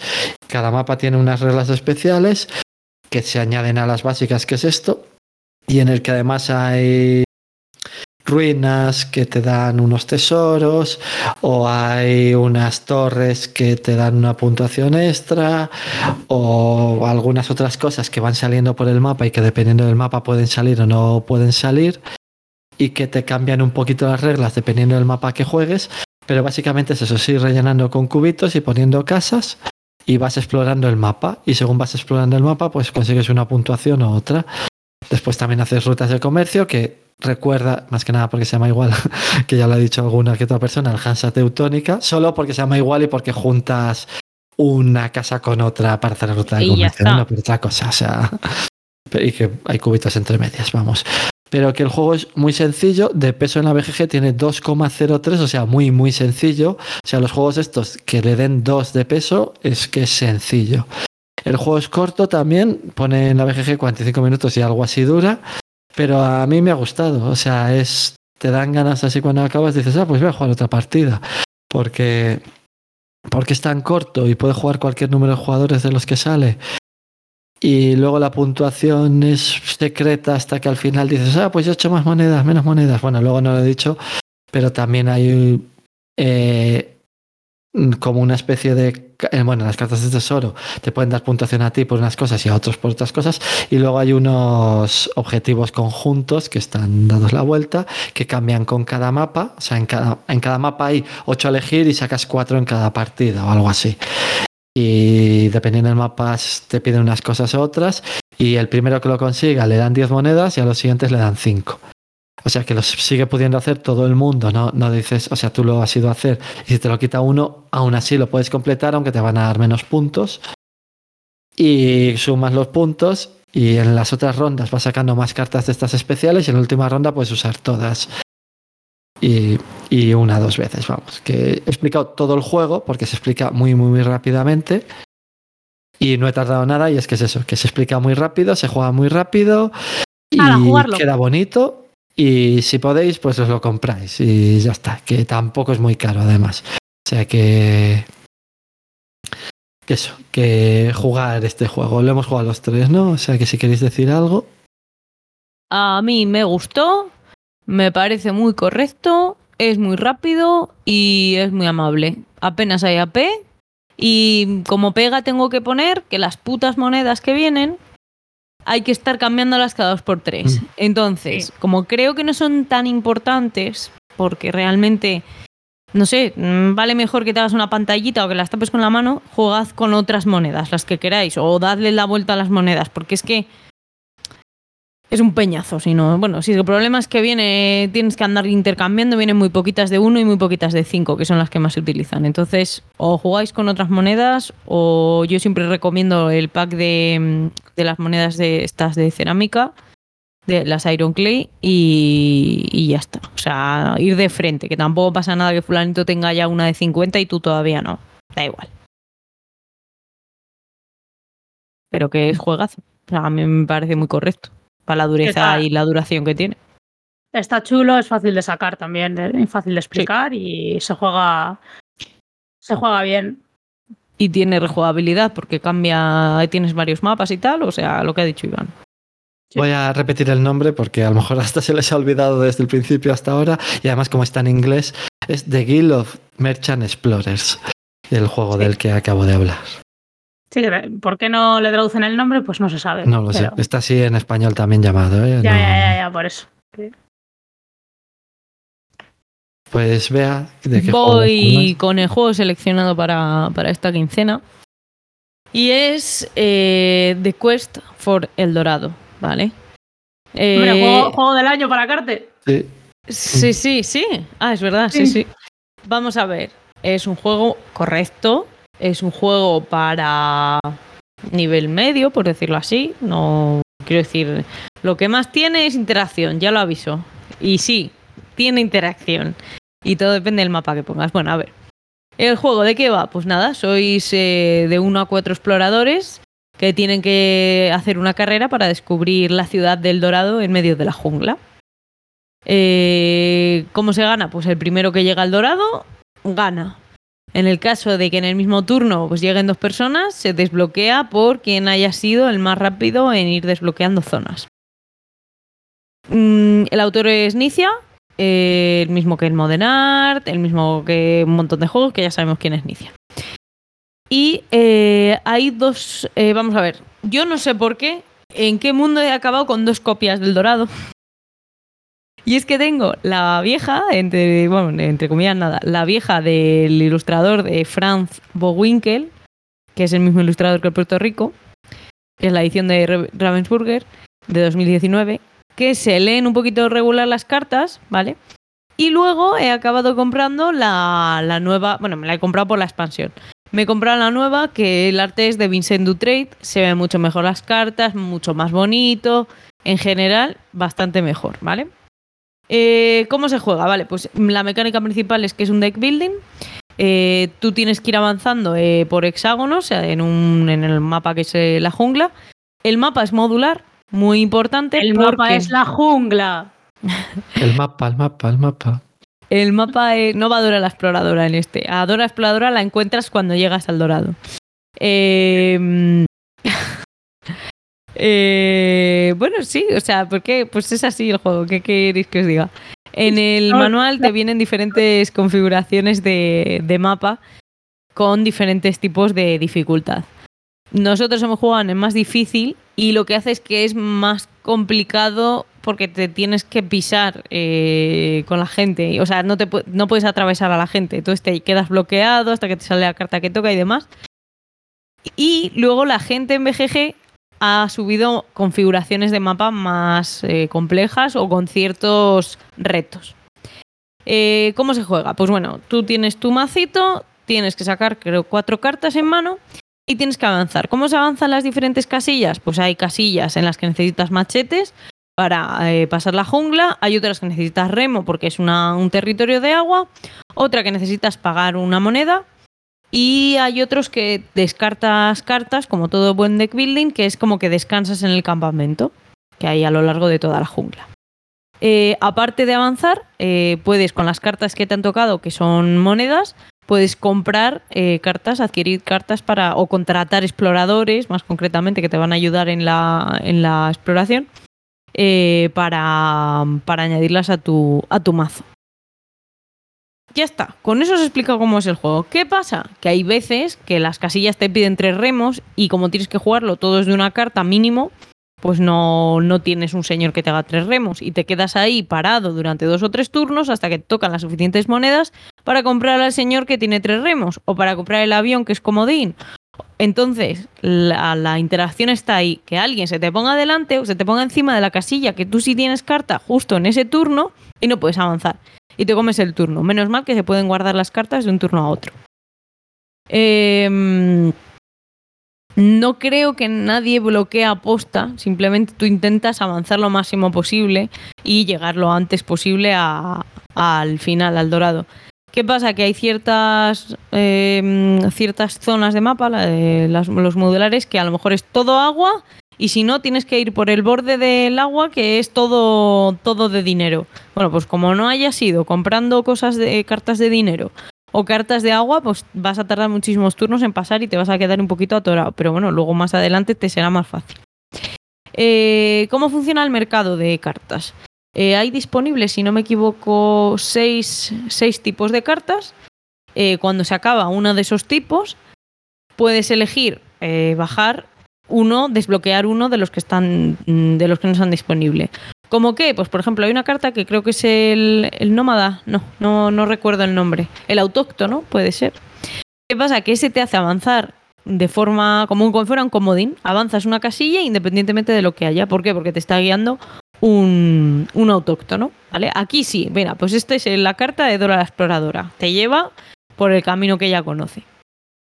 Eh, en general, pues que tiene interacción, ¿vale? Porque no es un juego cómodo, sobre todo cuando más dificultad tiene.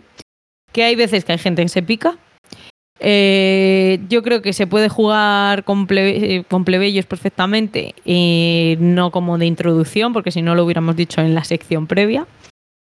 Pero no tiene AP apenas. Mm, porque no tiene más. Las cuatro cartas que has sacado, puedes dudar de qué carta vas a comprar. Pero ¿dónde te tienes que mover? Estás limitado a las cartas que tienes. Entonces no hay rewins, no hay, mm, no hay AP. Yo creo que para eso es bastante amable. Eh, la mecánica es muy simple, aprenden lo que es deck building y las partidas son rápidas. Mm, es rejugable, porque al tener los tableros modulares pues puedes hacer la, configuración como tú quieras. Diría que es una versión de un Clank más sencillo, ¿vale? Porque el Clank te mete un poquito más de presión con lo de los cubitos, tienes que bajar hasta abajo, pensar por qué camino vas a ir. Entonces, para deck building, mejor primero empezar por el, el, de Quest for el Dorado. Eh, sobremesa totalmente, o sea, lo que os decía, este se puede jugar si no tienen sueño para la hora de la siesta. Y quería contar que la primera vez que lo he jugado, hubo una persona a la que yo sin querer bloqueé porque no tenía para seguir avanzando. Iba muy bien esta persona y perdió por ese bloqueo que yo hice, que fue un bloqueo sin querer. Pero hubo volcadita de mesa un poco, ¿eh? Al final de la partida hubo pique, hubo pique y bueno, pues no pasa nada porque nos hemos resarcido jugando la nueva versión eh, ayudándonos un poco incluso. No, mira, pues hombre, si te va a tocar avanzar por aquí, coge esto. O sea, hemos hecho una partida un poco más relajada. Y con Yo eso ya nos, hemos, nos hemos resarcido. Dime. Si se puede bloquear o no. Mm, Y a ver, pues, beneficiándome yo igual, bloqueo. Quiero decir, que Sí. no es que sea sin querer. Pero es hay que veces si te puedes poner querer- en medio o no y avanzas lo mismo, ponte en medio. sí, lógicamente vas a Y intentar si te fijas a en demás. compran los demás y sabes que no tienen de un tipo, te pones para que avancen por el otro. A ver, O sea, el modo hardcore existe en ese juego, ¿vale? Sí, puedes planificar. El malvado bastante. Iván. No, pero Claro, que, exacto. que ya que te pones, o sea, eso de bloquear sin querer, no. Bloqueas pues un poco como queriendo. Bueno, pero era la primera partida y jugábamos de chill y al final no se fue de chill. Y nada, una cosa que se me olvidó mencionar es que en cada mapa, y eh, creo que son seis tableros modulares, ¿vale? Seis eh, super mapitas, por decirlo así. Y para pasar de uno a otro tienes eh, cumples un requisito como que estuvieras andando en una casilla normal, pero al descubrir una sección nueva del mapa te dan como, bueno, te dan el separador de esas dos zonas. Y luego, si al final, lo que decía, para desempatar, eh, si al final han llegado dos personas al mismo tiempo, o tres o cuatro, las que sean, pues gana el que tenga mayoría de descubrimientos. Es decir, que además de ser el más rápido, o sea, gana el que ha llegado antes, por decirlo así, lo valora con el que haya descubierto antes el mapa. Y nada más. No tiene más lore. Eh, los meeples son cartas, o sea, todo el juego son cartas menos los meeples de maderita, que es un señor con un gorro. Y nada más, eso, eso es. Que me gustan mucho los dibujos de Vincent Dutrey, por algo He será. visto, no había visto la versión nueva y, hombre, mola bastante más. Es que la, la otra. portada es mucho mejor. Me la portada Sí, es sí, las cartas, todo, esto como mucho más chulo, vaya. Sí, sí, a mí, a mí también me gusta. Y nada, la versión en español trae. Trae también otros idiomas. No me acuerdo cuáles son, pero. Pero sí, sí, vamos, a mí me gusta. Además, una cosa que me gusta es que hay como variedad de los personajes. O sea, que. De hecho, creo que hay algún personaje que se parece a Bruce Willis o no sé cuál era. Que, que le da también su, su toque gracioso. A ver, no es, no es exagerado, pero sí que se parecen a algún actor los Pues personajes. Yo el juego sí que lo he querido probar así alguna vez, pero no lo he jugado todavía. O sea que, Ya le traeré. que ya lo jugaré algún día. Eso, es- se le ve bastante sencillo y Sí, eso. este O sea que- 45 minutos, una hora está ventilado con explicación, o sea que cuesta más el setup que otra cosa. ¿Tú, Jael, le has jugado? Que va, que va. No, pero ¿Te, te llama la atención? ahora es de que lo pinta Vicente Utrecht, sí. O sea, ya no es el tema, ahora ya es, eh, es el ilustrador, ¿eh? Madre mía. Eh, es que el tema. uf. Tampoco hay mucho tema aquí. No, eh, llega- llegar al dorado ya está. No Por te eso. dan ni un triste mone- Ah, se me un- ni una triste monedita. Hay Ahora una que es bonito, oye, por lo menos. Sí, es bonito. Hay unas eh, localizaciones que son volcanes, me parece. Y si acabas adyacente, pues te dan como un bono gratis que puedes usar en cualquier momento de la partida. Pues eso está bastante... Son cuevas, me parece, no son volcanes. Está bastante interesante porque a mí, por ejemplo, me tocó una de estas de avanzas, eh, un avance gratis, sin tener que pagar la carta. Y fue, fue crucial para, para avanzar en, en zona peliaguda de estas que te piden tres o cuatro machetes. Así que está bien. Bueno, dicho esto, no sé si queréis añadir alguna cosita más. No. Nada, que la lista de, de juegos para que tenemos que probar es eterna. Sí. Sí, es, eh, es más grande casi que sabía muchas también. antiludotecas. Madre mía. Bueno, dicho esto, vamos a ir con el dato random del programa número 22 que nos va a decir Iván.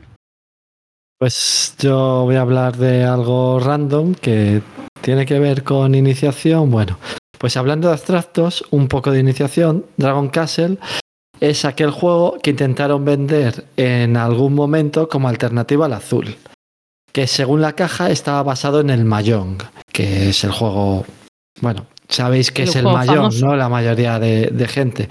Pero no estaba basado en el Mahjong, de verdad, sino en el solitario Mahjong, que era un juego de ordenador que se puso de moda como al principio de los 2000.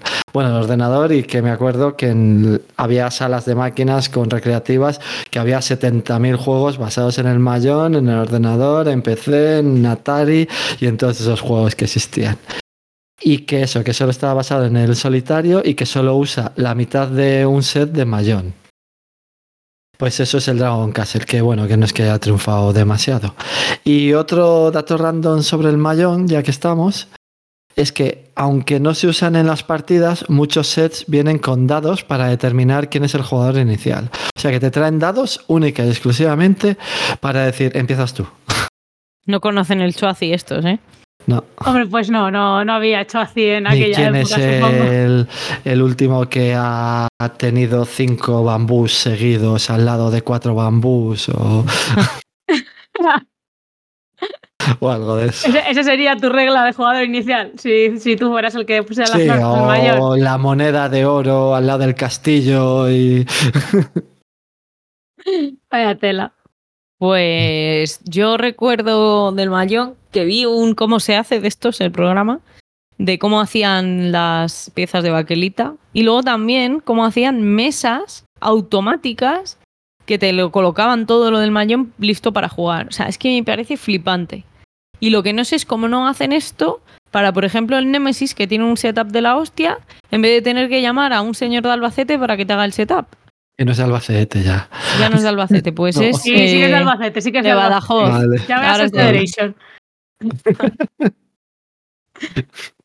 Pues de hecho, si miráis mayones en, en Amazon, vienen con dados.